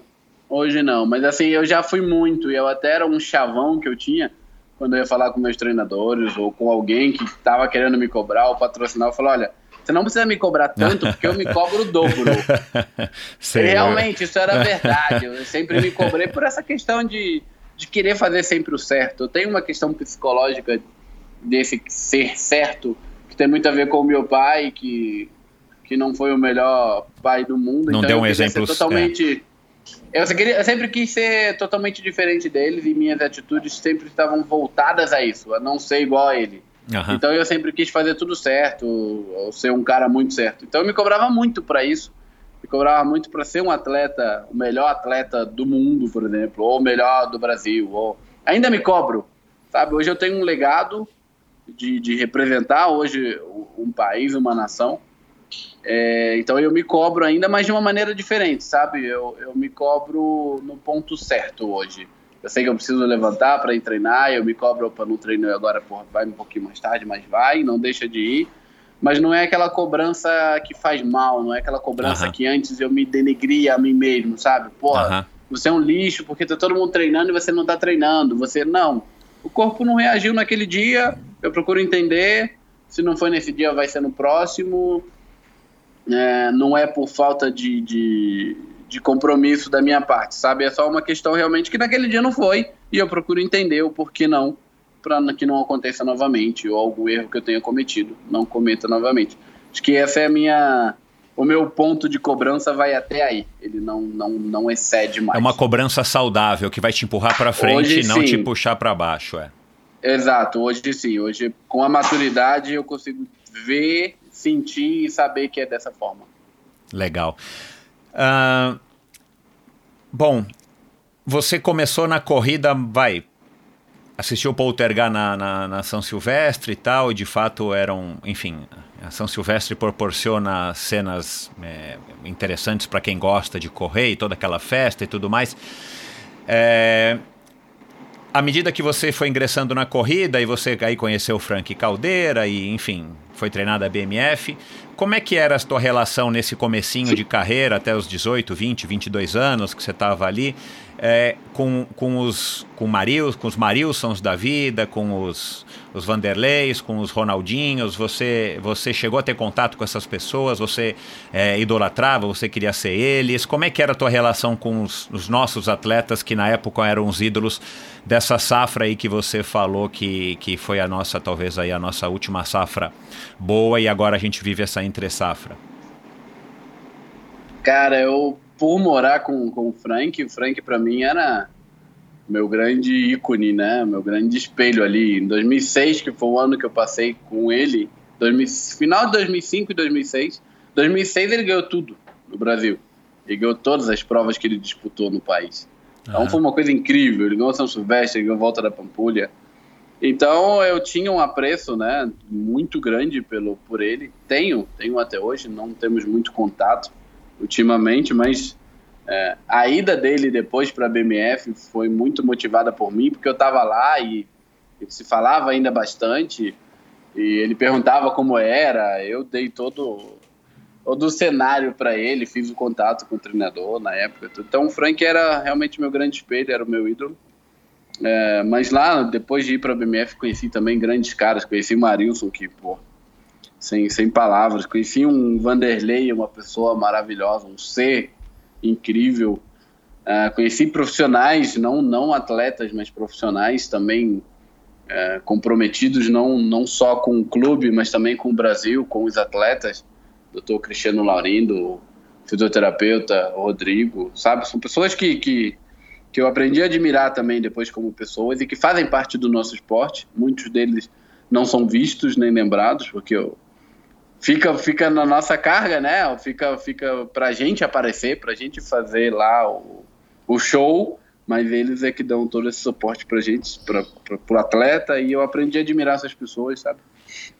Até de outras disciplinas também, Fabiana, Duda, do salto em distância, são pessoas também que que vêm do, do, do, passam passaram o que eu passei também sabe? E, e, viveram chegar nesse auge chegar nesse momento e continuarem sendo aquelas pessoas, ver aquele brilho no olhar, para mim realmente foi muito importante. Na hora, na época, eu não consegui ver isso, me enxergar, por ser muito novo, mas hoje eu agradeço por ter vivido aquilo, por poder olhar para trás e falar assim: porra, eu conheci essas pessoas, eu vi como elas são, eu sei como é ser alguém desse jeito, porque eu convivi ali de perto, eu posso ser assim, essa humildade, essa, é, é, essa coisa legal que eles trazem, sabe? Então, foi foi ótimo. Foi, foi, bem, foi bem importante para minha vida e para minha carreira. Bacana. Deixa eu colocar aqui mais um trecho de áudio aqui que um, uma pessoa aí super querida e também resolveu, é, quando soube que eu ia gravar com você, resolveu mandar um recado para você. Vamos lá. Aguenta coração. Hein? fala comigo, fala comigo. Ronaldo. Aqui quem fala é Ronaldo da Costa é, 2 horas 6 minutos e segundo. Por enquanto é, é a melhor marca sul-americana, né? E eu quero passar o bastão para você, rapaz. Né? Depende de você, né? Sei que você é um atleta que tem muito talento, tem muito que. que tem, tem que dar tem, muito para dar muita vitória para gente no Brasil. Espero que, que você faça o seu melhor Tá meus parabéns para você também, pelo índice que você conseguiu para a maratona que vai ser em Tóquio, nas Olimpíadas, onde você vai representar o nosso Brasil.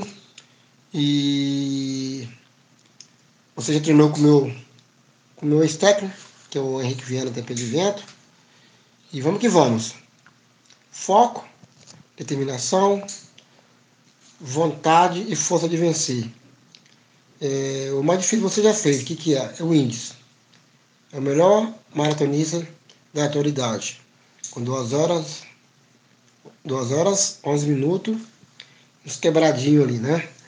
E vamos que vamos, cara, né? Quer dizer, você já passou por tanta dificuldade na, na sua vida e tenho certeza que a maratona de Tóquio não vai, não vai, não vai ser um obstáculo para você, não. Agora a concentração, né?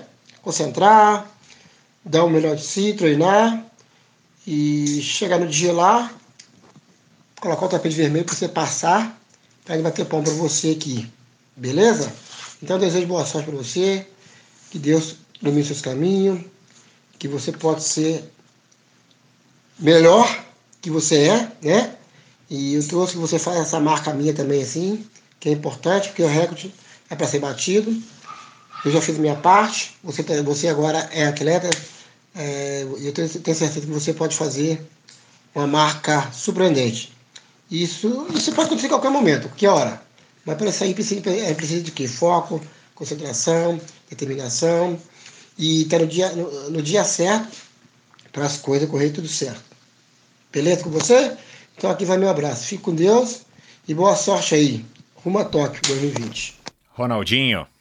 Opa, que legal, legal demais ouvir o Ronaldinho.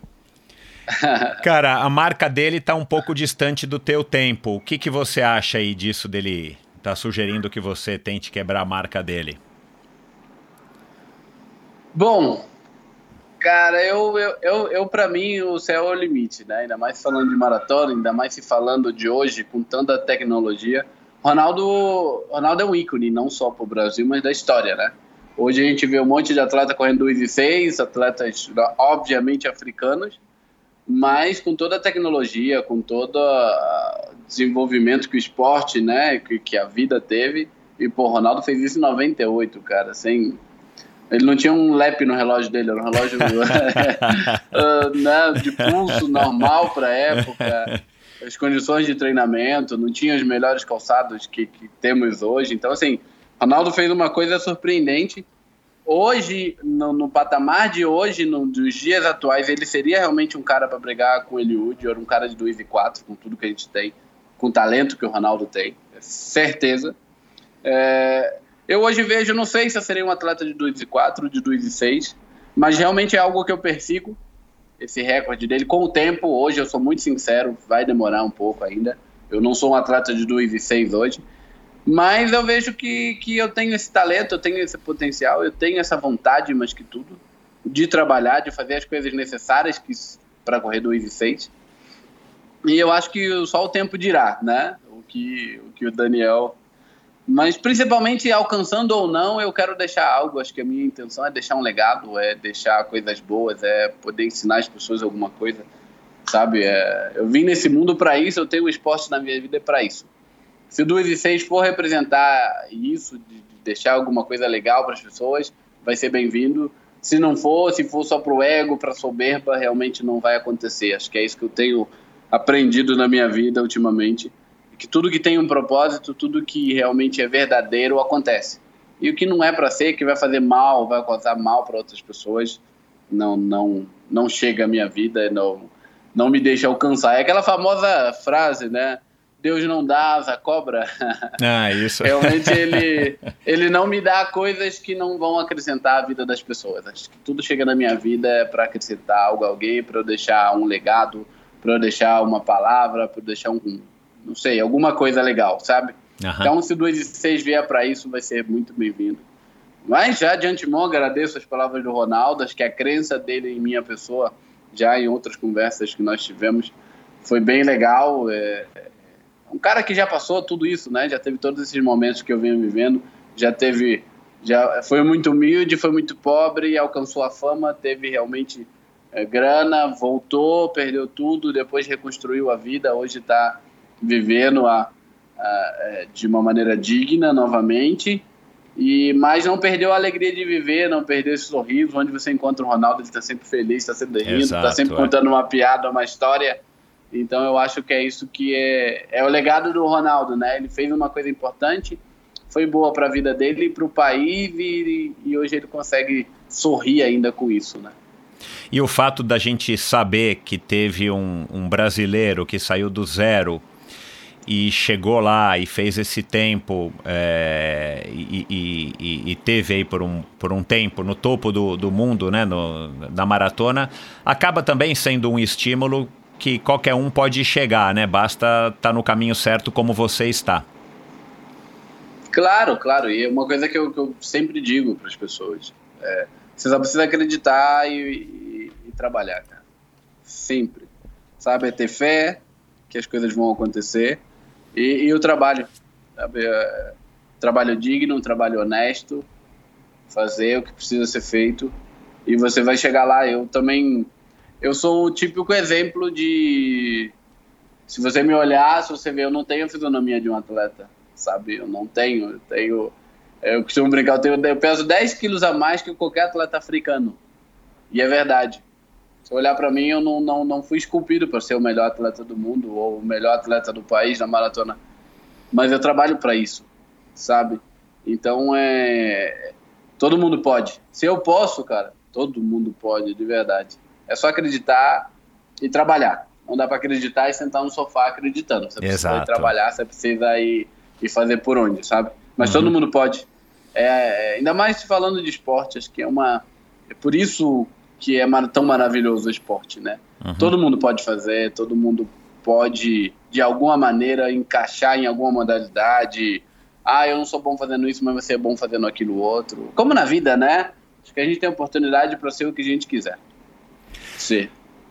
Daniel, como é que como é que você tá como é que você lida com grana hoje em dia? Você está na crista da onda, né? Você falou que né, há poucos meses chegou de Londres e aí, meu, era reunião para ir para uma marca, para ir para outra marca, patrocínio e tal, né? É, recentemente você fechou um patrocínio legal também. Como é que, como é que você se relaciona com, com as marcas, com, desculpa, com a grana? Você está mais tranquilo, você está mais econômico, você está ou ainda agora está jorrando que você está andando de Audi conversível aí pela, pela, pelas, pelas avenidas de Brasília. Ainda existe aí o Ricardo Salomão? Como é que é o nome daquele centro que tinha Gilberto? Gilberto Salomão. ainda existe? Gilberto. Existe, existe. É aqui você do lado é... Eu sou antigo, viu, cara? Meu Deus do céu. Mas conta, como é que você está lidando com grana hoje? Bom, é hoje eu prezo por ter o suficiente para me manter numa vida simples, mas estável, sabe? Uhum. Então, eu minhas maiores dívidas são na padaria, que eu adoro Ótimo, tomar um café no fim boa. de tarde. é, eu tenho, obviamente, tenho meus compromissos né, financeiros todos os meses. Tenho que me manter competindo, treinando. Isso demanda um, um certo X, um, um valor. Brasília realmente não é a cidade mais barata para se viver, mas hoje é a que tem a melhor qualidade de vida para mim, para eu desenvolver o meu trabalho, então por isso a escolha daqui. É, eu estou num momento bem tranquilo quanto ao momento financeiro, muito, muito tranquilo, graças a Deus. Eu tenho. Eu estipulei, logo depois de Londres, eu estipulei o valor para chegar no fim do ano com esse valor e começar a preparação para Tóquio tranquilo, tendo esse valor, e eu alcancei isso. Opa! É, fechei um patrocínio agora com a AZQuest, que é uma é, gerenciadora de fundos, é, de cinco anos. É o que me, Fabuloso deu uma tranquilidade isso, imensa, é algo raro hoje em dia.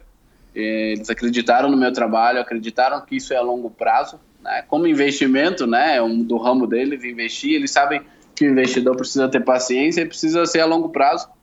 E como é no atletismo também, como é na minha carreira, eles acreditam nisso, sabem que, que é a longo prazo. E vamos até Paris, é uma parceria que vai até Paris. Como é com aqui também, com a rede Auto Shopping do Vinícius, é uma coisa que é a longo prazo também, eu não preciso me, me preocupar.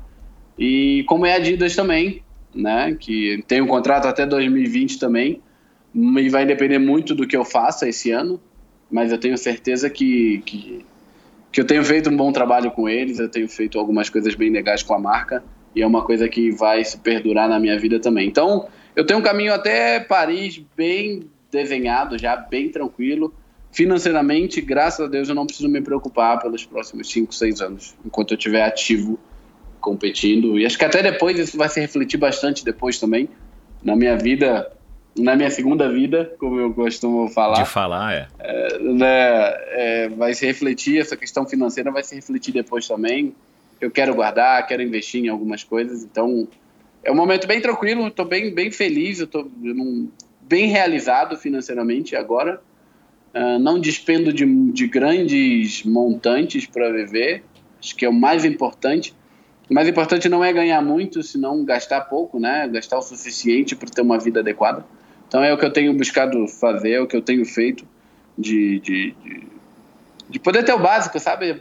Poder ter o suficiente para viver e não não ter isso como esbanjar ou esbanjar recursos ou sabe para eu já aprendi aprendi com isso que em 2017 quando eu parei realmente eu não conseguia me manter porque eu não tinha não conseguia fechar o meu mês. É uma coisa básica né? Não conseguia uhum. pagar meus compromissos. Então isso foi um grande aprendizado.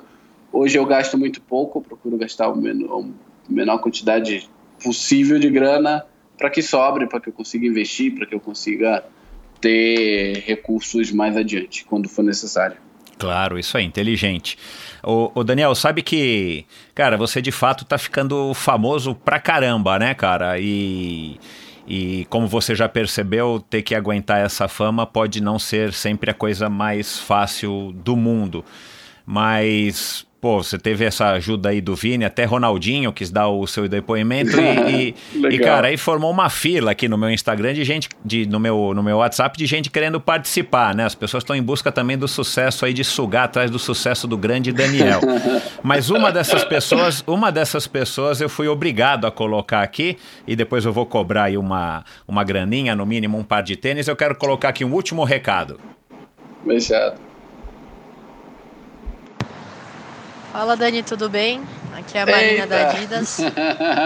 É, na verdade, queria só dar os parabéns pelo atleta e pessoa que você é.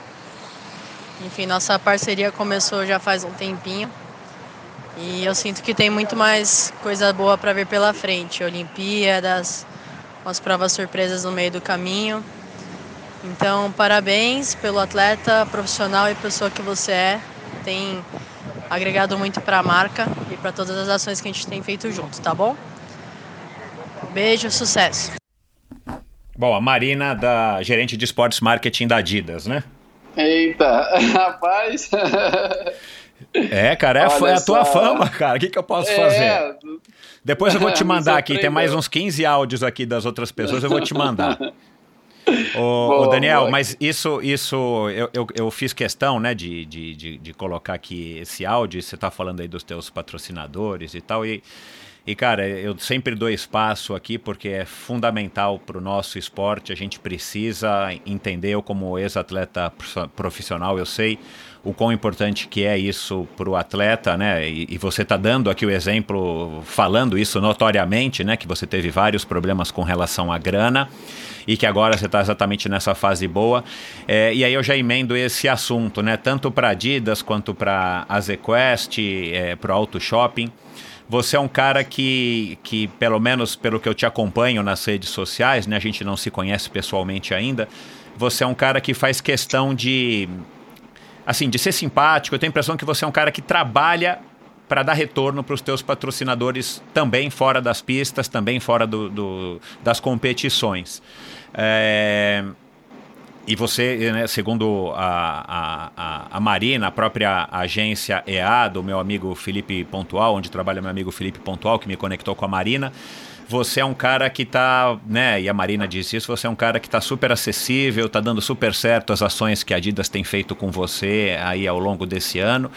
Então, é, a gente também tem que retribuir, é, a gente que eu digo, o atleta também tem que retribuir, é, não somente com, com a dedicação, não somente com os resultados, hoje em dia faz parte, né? O atleta, as marcas hoje em dia é, não querem buscar simplesmente o cara que é o mais rápido ou o cara que é o melhor naquilo que faz. As pessoas também, as empresas também buscam pessoas que se conectem com a sua audiência, que se conectem com a, com a mensagem que eles querem transmitir. Como é que você se relaciona com, com rede social? É, essa minha impressão é uma impressão correta de que você é um cara que de fato está trabalhando para essas marcas, justamente para que você é, deu mais retorno ainda, além dos tempos, dos recordes, das linhas, da, dos podcasts que você participa? Claro, claro. Acho que hoje a ideia, o mundo mudou, né? A gente não pode ser só mais aquele atleta com as pernas de ir lá correr, fazer a marca e voltar. O mundo tá, tá diferente, as pessoas estão consumindo outras informações, estão uh, consumindo outros tipos de atleta, né? O que o atleta pode dar além das quatro linhas, como ele vive, uh, onde ele mora, o que ele tem feito para a comunidade, etc. Então, o meu, o meu convívio, o meu, minha interação com as marcas se dá muito disso. Eu sou um cara ativo nas redes sociais, gosto, gosto de estar ali, sou brincalhão. minha maneira é uma maneira um pouco mais leve de falar com o meu público, né? As marcas têm, têm gostado disso, eu tenho sentido um retorno bem positivo de todas elas, sabe? É, por mais que, óbvio, eles têm, a Adidas tem outros milhões de, de, de assets, né? Mas hoje eles têm, têm me dado bastante prioridade, até para trabalhar minha imagem também como, como atleta no Brasil, que é difícil. As pessoas gostam do, do futebol, de, de outros esportes, o atletismo acaba ficando um pouco para trás. A Adidas tem utilizado dessa ferramenta, desse meu momento, para poder expandir isso também. Então tem sido uma parceria bem, bem valiosa. É, a ZQuest, embora é, o meu trabalho seja mais interno do que nas mídias sociais, eu falo muito com os investidores lá, diretamente com os investidores da empresa. Então é um trabalho que tem surtido efeito também internamente, tenho motivado as pessoas a investir, tenho mostrado para eles é, como o investimento deve ser feito também através do esporte, né? O que os valores têm em comum. E aqui na Auto Shopping também, com, com o pessoal daqui aqui de Brasília, né? Tem, tem feito algumas ações, tem uma ação agora de, em dezembro que vai ser bem legal ser feita aqui. É, com o próprio Vinícius também, a gente tem, tem mostrado para o pessoal aqui o que é o esporte de alto rendimento, né? Brasília não, não, não tem muito essa característica. É, Vinícius, esse coração imenso, querendo mostrar, querendo mudar de alguma maneira, embora a, a cabeça, a consciência dos demais atletas não seja muito propícia, muito propícia para isso, ele tem tentado desenvolver o esporte é, profissional, tem trazido atletas aqui para Brasília. Ele é do, tem uma rede de postos de combustível, adesivou todas as lojas com, com com imagens de atleta, né, a minha e dele competindo, uma coisa também para mostrar que a gente tem feito alguma coisa para o esporte. Então tem sido bem bacana, sabe esse esse retorno. É você que ainda responde às tuas redes sociais ou você já contratou um, um assistente? Não, ainda sou eu, ainda ainda dá. Eu, infelizmente tem muita mensagem que eu não consigo responder mas as mais capitais ou uma interação ou outra eu ainda consigo responder. Porque fica mais pessoal, né? É uma coisa não, não consigo deixar na mão de alguém e alguém falar por mim. Fica diferente. Claro. Uh, né? Então eu procuro, quando eu sobro um tempinho, alguma coisa, eu tô sempre ali conectado. Legal. Cara, pra gente caminhando aqui pro finalzinho, deixa eu matar aí outra curiosidade e, e, e expectativa também do ouvinte. Como é que você está se preparando para encarar agora esses meses, essa reta final praticamente, né, da, da sua ida para que se Deus quiser você vai, né? Porque só para deixar claro aí para o ouvinte também que não está ligado, você conquistou uma das vagas, são três vagas é, nem, nenhum outro maratonista brasileiro ainda conquistou e somente se três maratonistas correrem mais rápido é, do que você é que você pula fora, né? Você cairia aí como quarto. Então a chance de você ir é grande e aí eu e o Brasil todo a gente está assumindo que, que você vai, tá? Mas como é que você está é, se, se, se preparando para encarar a pressão não somente a pressão da mídia, né? E aí eu particularmente acho principalmente as redes de televisão um pouco cruéis quando chega em, jogo, em, Jogos Olímpicos e tal, né? Porque aí você vai virar a salvação do, do atletismo brasileiro, né? Enfim, é, eu não sei, eu, eu, eu sou um pouco crítico com relação a esse posicionamento da, da grande mídia, não da mídia especializada, né? Talvez a mídia especializada entenda melhor que não é, não é fácil, você conseguiu a vaga, agora você chega lá e beleza, e você vai ganhar, né? Enfim, mas como é que você está se preparando aí com a tua psicóloga, com o teu psicólogo, com a meditação? Como é que você está é, se preparando para essa guerra que vão ser os meses que estão por vir aí no, no ano de 2020? E com a própria pressão, é. né? Porque também aí tem uma hora que você também acaba se cobrando, né, cara? Porque afinal de contas, é, a gente está vivo nesse mundo, né?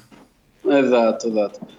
É, esse ano foi tão intenso, foi tão um pouco louco até, que eu aprendi. Eu tô tão leve, sabe? Eu acho que tudo que eu passei para Berlim e para Valência agora não dando certo, me deixaram mais leve. Acho que a cobrança já nem nem, nem me afeta mais. Eu aprendi que eu preciso estar leve e tranquilo para poder fazer o melhor trabalho que eu posso fazer. Porque eu tentei forçar lá atrás, fazendo um monte de coisa, pondo um monte de coisas novas na minha rotina e não deu certo. Então eu aprendi com isso e hoje eu estou muito leve. Estou realmente bem tranquilo. Já tenho desenhado o que, o que eu vou fazer. Em janeiro eu faço. Começa a preparação fora do país, dia 10 de janeiro. Fico um tempo na Europa, faço uma maratona no final de abril. E, e então já está desenhado, sabe, esse primeiro semestre, está bem tranquilo, estou bem leve.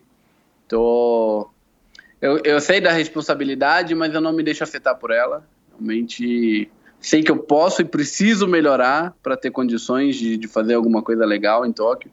Então eu estou muito focado nisso, nessa melhora do dia a dia. Uh, se a próxima prova realmente não, se não der certo, é porque não tem que dar certo, e aí eu vou aprender mais alguma coisa para pôr em prática em Tóquio. Então uh, eu estou tranquilo, sabe? Esse índice me dá uma certa tranquilidade eu queria realmente torço para que mais atletas façam o índice, que forcem é, que eu possa correr mais rápido também, que eu preciso correr mais rápido. Mas se não acontecer, eu vou, eu vou, vou fazer da melhor maneira possível também lá sozinho. Mas seria bom ter uma equipe, seria bom ter outros dois representantes, ou que uma, que essa geração se fortalecesse um pouco mais, porque ia ser bom para todo mundo. Uh, outras marcas também abririam os olhos e aí a coisa ia crescer para todo mundo, sabe? Não só para mim, mas como para todos eles também. Então eu fico, fico aí na torcida para que mais atletas consigam esse índice, para que a gente tenha uma boa equipe em Tóquio, né? uma equipe completa pelo menos, porque as meninas também consigam fazer o índice. Pois a é. gente não tem nenhuma atleta feminina na América do Sul classificada para as Olimpíadas. No masculino nós somos cinco, mas no feminino nós não temos nenhuma atleta sul-americana mas não só na América do Sul, mas que no Brasil as meninas possam também correr a marca, que é 2 horas 29 e 30. E fica aí minha torcida para que isso aconteça. Mas de minha parte eu estou tranquilo. Hoje eu sei o que precisa ser feito. É, eu já sei o caminho e eu já sei dos erros que eu cometi e realmente não quero passar por eles de novo. Então, acho que é o mais importante, né? O caminho. Os meus erros me trouxeram até aqui. Então a minha caminhada é muito pautada nisso, sabe? Eu não quero passar de novo por esse caminho, não pretendo pular e ir para a parte boa da coisa porque eu já sei como é. Você acha que você alinhando lá em Tóquio, você vai estar tá, é, tranquilo? Assim, talvez não 100%, mas né, tem, você tem que estar tá um pouco uh, adrenalizado, você tem que estar tá um pouco ansioso para te despertar, né? Para te dar aquela enxurrada ali de endorfina, de serotonina e tal, para que você tenha adrenalina, para que você tenha o um, um melhor desempenho que você possa ter, quem sabe na vida, né? Mas naquele dia principalmente. Claro. Mas você acha que é, você vai conseguir é, canalizar toda essa energia para o, o, fazer o melhor do, do, que você pode fazer no dia? Ou você ainda precisa chegar lá? Você vai ainda ter que caminhar, trabalhar na meditação com um psicólogo e tal para chegar lá um pouco mais porque vai ser o um marco na tua vida, né? Não tem como não ser, ainda mais depois de tudo que você passou nos anos recentes. É, eu imagino que vai ser um momento muito emocionante, muito emotivo para você. Você hoje já se Sim. considera preparado ou ainda você está trabalhando isso com, com, com, a tua equipe para chegar lá me melhor? Sim, é, é porque a competição em si, eu nem tiro como grande uh, fator dificultante, talvez. Não. É, eu olho, como eu disse anteriormente, eu, a minha carreira foi meio que pautada para isso, né? Para grandes eventos. Eu já corri com os melhores atletas do mundo, então eu não tenho aquele nervosismo de chegar ali no dia da prova e por olhar para um lado, por tá aqui o Eliud. Não. Eu vou cumprimentar e rir porque a gente se conhece. Nós moramos um tempo junto na Holanda. Eu olho para outro lado e vejo o Bekele, a gente se conhece, a gente tinha o mesmo empresário. Então, assim, eu olho, eu conheço a maioria dos atletas do mundo, eu já competi contra eles, então não me dá esse medo, sabe, de chegar ali, porra, é uma Olimpíada. Não, eu já tenho isso na minha bagagem. O que eu tenho que melhorar é o meu dia a dia, o que eu tenho que, que que focar é no meu dia a dia, é nesse período até lá, até a prova, sabe? Todo dia é, é, é, um aprendizado novo, todo dia é uma dor diferente. Não é fácil treinar para uma maratona durante tanto tempo, abdicar de tanta coisa, abdicar da minha casa para ir para fazer um treinamento de altitude, por exemplo. Então, é nisso que eu vou ser forjado. Acho que nisso que eu tenho mais. Não é medo, mas é mais respeito, é mais pelo dia a dia. Eu acho que é aí que eu vou crescer, é aí que eu vou aprender. O dia da prova é realmente o resultado de, de tudo isso bem feito e tá lá, sabe? Desfrutar, tipo, sair para correr com um sorriso no rosto, como eu tenho feito nas últimas maratonas. Tranquilo de estar tá lá, feliz de estar tá competindo com os melhores do mundo, sendo um dos melhores do mundo, sabe? Então, não me dá medo realmente, eu não, não, não, não acho que, que isso vai ser um fator determinante o dia, mas sim a preparação. Acho que a preparação sim vai ser tudo, vai ser, vai ser o que vai me dar a base, né? Para o que eu quiser aspirar lá no dia. Então, eu quero fazer o melhor dia a dia possível, eu quero ter a melhor estrutura possível, eu quero me alimentar da melhor maneira possível, eu quero ter o melhor regenerativo do possível para chegar no grande dia da melhor maneira possível. Quem é ou quem são os melhores corredores, ou o melhor corredor, vai, o melhor corredor brasileiro até hoje? Eita, Passado ou sim. presente?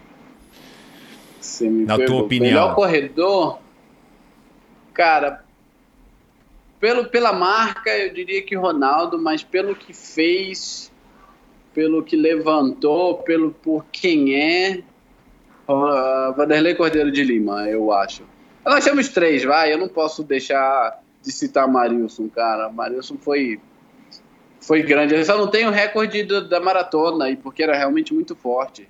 Mas, porra, ele tem todos os recordes. Ele tem do 5, do 10, é. ele tem da meia maratona. Só faltou da maratona, foi um detalhe. Ele ganhou duas vezes em Nova York. Pois é. Mas para mim, a, a coisa mais incrível que o Marilson já fez na vida foi. Não foi ter ganho duas vezes em Nova York, o que foi incrível, mas, cara, ele foi ele foi sétimo, se eu não me engano, no Campeonato Mundial de Udine, 2007, 2006, eu acho. 2006 ou 2007, na meia maratona. Ele tem 59,35 como melhor marca. É, que tipo marca, assim, hein? É, ele é respeitado no mundo. Você fala assim, ah, quem tem sub uma hora no mundo então. que não é africano? Você coloca ele ali na ponta dos dedos, assim, ah, tem cinco, ele é um, dois. Então, assim, é muito respeitável. Mas eu acho que por todo o legado que deixou, você pode perguntar quem foi o top 3 da última maratona olímpica. Ninguém vai lembrar. Mas, por quem foi o medalhista de bronze em 2004? é verdade, é. Por aquele cara que foi agarrado pelo padre, é. com aquele sorriso no rosto. E por quem conhece a pessoa do Vanderlei sabe quem ele é. É o mesmo cara simples verdade. que saiu lá do interior e, porra, foi conquistar o mundo. Então, para mim, o maior por ter deixado um legado, que é o que eu busco hoje também, não só de marcas, mas deixar um pouco para as pessoas de quem eu fui aqui nessa terra é o Vanderlei Cordeiro, o melhor, maior atleta que a gente teve na história. Legal. Daniel, cara, foi um prazer. É, que história bacana. É, obrigado por ter compartilhado aí tantos momentos é, bacanas aqui comigo e com o ouvinte. Quem quiser seguir. Ah, Bom, a gente vai deixar isso para um próximo episódio que eu ia te perguntar qual foi o conselho que você deu pro Iliud para ele batar, para ele baixar dos, das duas horas. Você fez um post, né, no, no teu Instagram recentemente. Foi, foi. Mas depois, mas depois você conta no próximo episódio quando você vier aqui é, depois da participação na Olimpíada de Tóquio. Quem quiser te acompanhar no teu Instagram é o melhor local, que é Daniel Daniel Chaves Run, se não me engano, né? Dani é, Chaves Run. Dani Chaves Run. Dani Chaves Run. Legal. É, é, o ponto de contato, o melhor ponto de contato que você tem com o teu público, os teus fãs. Hoje em dia, sim. Hoje em dia, sim. Eu não tenho canal no YouTube ainda. Opa. Está, já está programando isso. Hoje é, é, o Instagram, hoje é a melhor fonte de contato e até para saber como está indo. A gente vai começar a fazer um roteirinho ainda até Tóquio. Agora também com, com vídeos por lá, vídeos no, no IG Stories no Bacana. No Stories e no, no, no IG, IGTV. Né, é o, uhum. No IGTV. Então a gente vai contar um pouquinho dessa história, como é treinar fora. No segundo, na segunda parte dessa preparação tem uma ida ao a, a boca do, do, do leão, né? A, a, da Cova dos Leões, Daniel na Cova dos Leões. Opa, não abre. Opa! Já faço é ideia o que, que é, história... é, que legal. Exato, é uma, uma coisa bem interessante que vai acontecer aí. E, bom, fiquem ligados aí, vai, vai valer a pena. Legal, então é só te seguir no, no Instagram, Daniel Chaves. Dani Chaves Run, perdão. Dani eu vou Chaves colocar, Run, é, eu vou colocar o link no post do episódio de hoje para que as pessoas possam te seguir. E também aproveito, já convido aí todo mundo para dar um alô pro Daniel, diz que ouviu esse bate-papo, o que, que achou, faz um comentário, faz uma pergunta, enfim, interage aí com o Daniel que ele com certeza vai curtir, como vocês puderam perceber, é um cara simpaticíssimo. É, Daniel, muito obrigado, boa sorte aí nessa reta final, obrigado ao Vini por ter nos conectado e um grande abraço, cara, que 2020 seja o seu ano. Obrigado, obrigado imensamente, Michel, ao, ao pessoal que, que, que, nos ouve.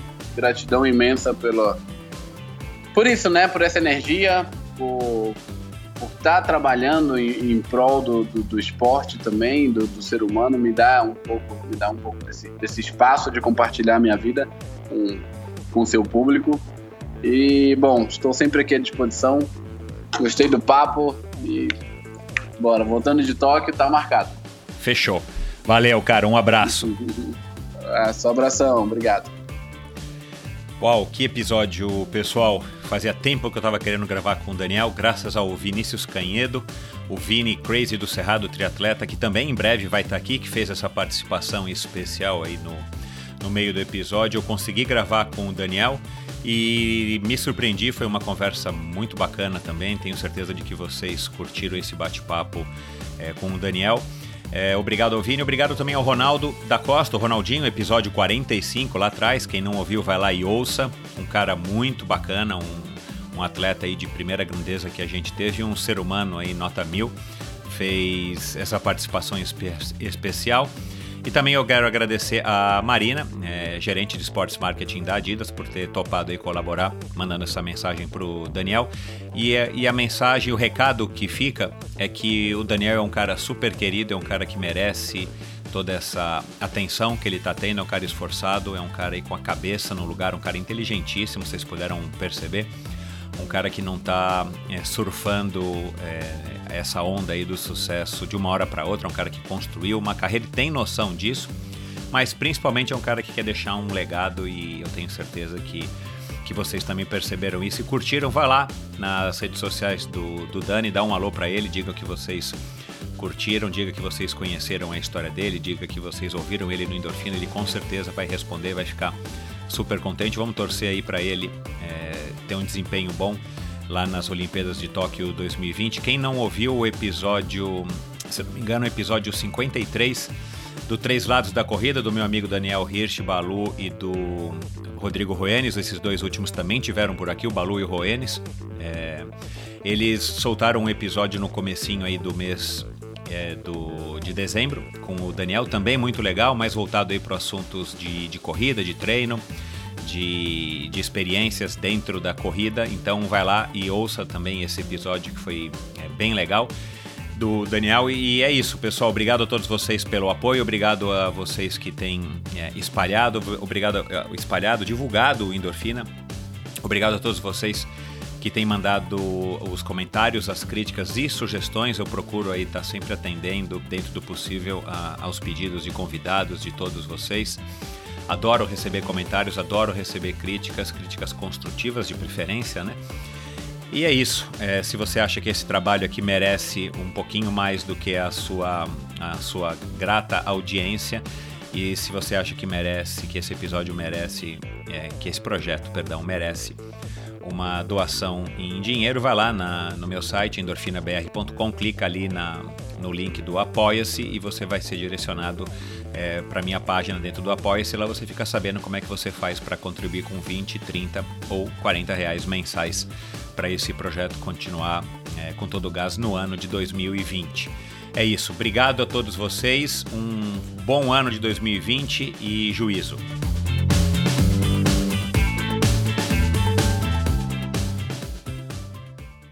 Esse episódio foi um oferecimento da Garmin. A Garmin é a maior fabricante de GPS esportivos do mundo, com precisão e durabilidade incomparáveis. Uma linha completa para te acompanhar nos treinos e competições. Equipados com a mais avançada tecnologia, a Garmin oferece medidores de frequência cardíaca direto no punho que dispensam o uso da cinta.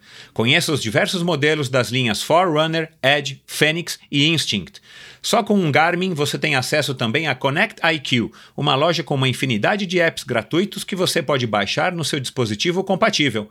Lá você pode, por exemplo, personalizar o mostrador do seu Garmin, saber quando o Uber chegou e principalmente ouvir o Endorfina, qualquer outro podcast ou sua playlist favorita através dos apps Deezer e Spotify.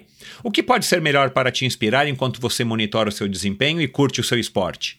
Compre seu Garmin nos revendedores oficiais em até 10 vezes e receba a garantia exclusiva de um ano. E você, ouvinte do Endorfina, pode comprar agora o Garmin que você tanto quer com um desconto exclusivo. Acesse a loja da Garmin através do link no site do Endorfina, escolha o modelo que melhor te atende e antes de finalizar a compra, digite Endorfina no campo do cupom de desconto. Você ganha na hora 5% de desconto. Procure pelo logo da Garmin no lado direito do site endorfinabr.com, clique nele e você será direcionado à loja da Garmin e terá acesso ao desconto. Aproveite para começar o ano com o que há de melhor e mais moderno no mercado. Quem é atleta opta por Garmin. Promoção válida por tempo limitado. Consulte termos e condições no post desse episódio no meu site endorfinabr.com. Este episódio foi um oferecimento da Probiótica. Faz alguns meses eu fui chamado por alguns amigos para fazer um treino de 250 quilômetros entre São Paulo e Paraty. Eu não estou treinando quase nunca mais do que 100 quilômetros, mas aceitei o desafio, principalmente pela companhia e para eu me motivar e ter um objetivo aí no final do ano para estar tá treinando um pouquinho mais. Então me propus a fazer alguns treinos-chave até lá e chegar no treino minimamente treinado para poder concluir aí é, com orgulho.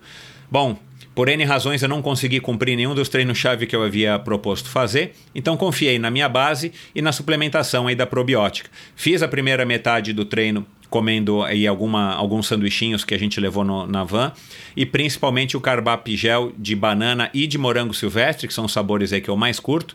E aí chegou na metade do treino, quando eu sabia que o bicho ia começar a pegar, eu, eu já tinha uma garrafinha pronta de carbap Energy Beat, que é um produto bacana da carbap que eu venho utilizando aí já faz algum tempo como um pré-treino, quando eu vou fazer treinos mais curtos e mais intensos. Mas dessa vez eu coloquei estrategicamente a garrafinha para que eu tomasse quando, quando ainda estava para fazer a parte mais difícil é, do treino, que é a parte da serra.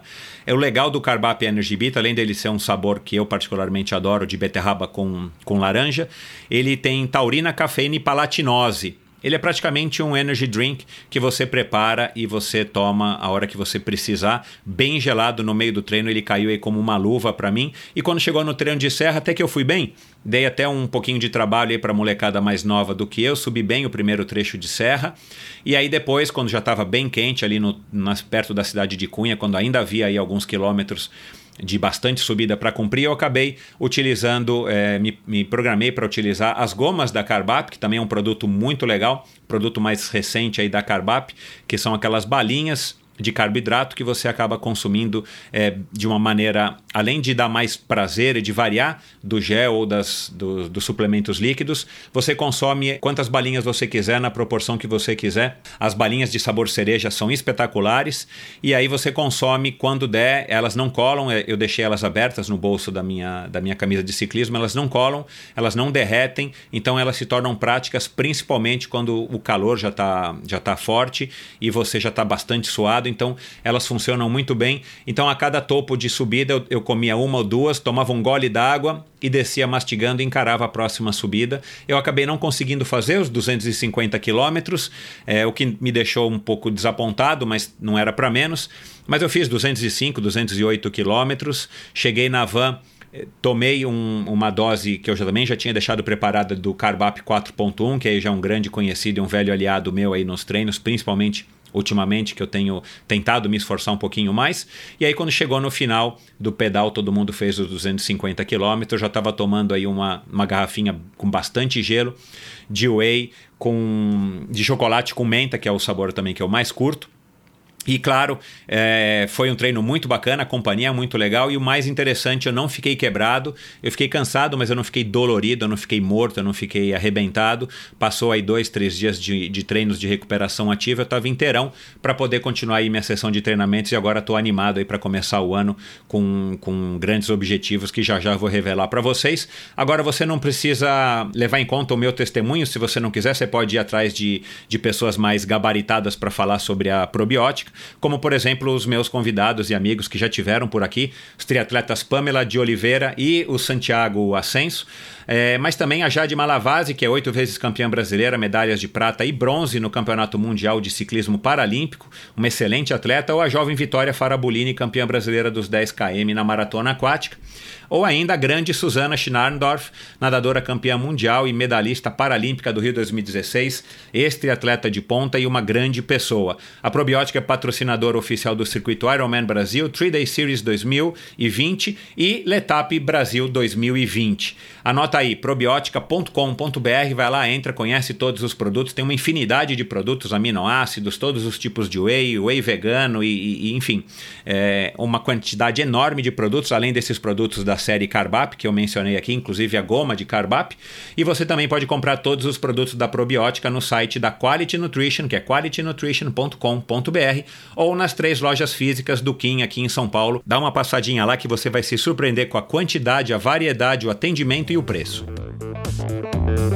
Obrigado por ouvir esse episódio do Endorfina. Acesse o endorfinabr.com, vá no post do episódio de hoje para conhecer um pouco mais sobre o meu convidado e alguns assuntos abordados em nossa conversa. Lá você ainda encontra todos os episódios do Endorfina e uma galeria de fotos da história do triatlon brasileiro. Se você curtiu, colabore assinando Endorfina na iTunes Store ou Spotify e compartilhando com seus amigos.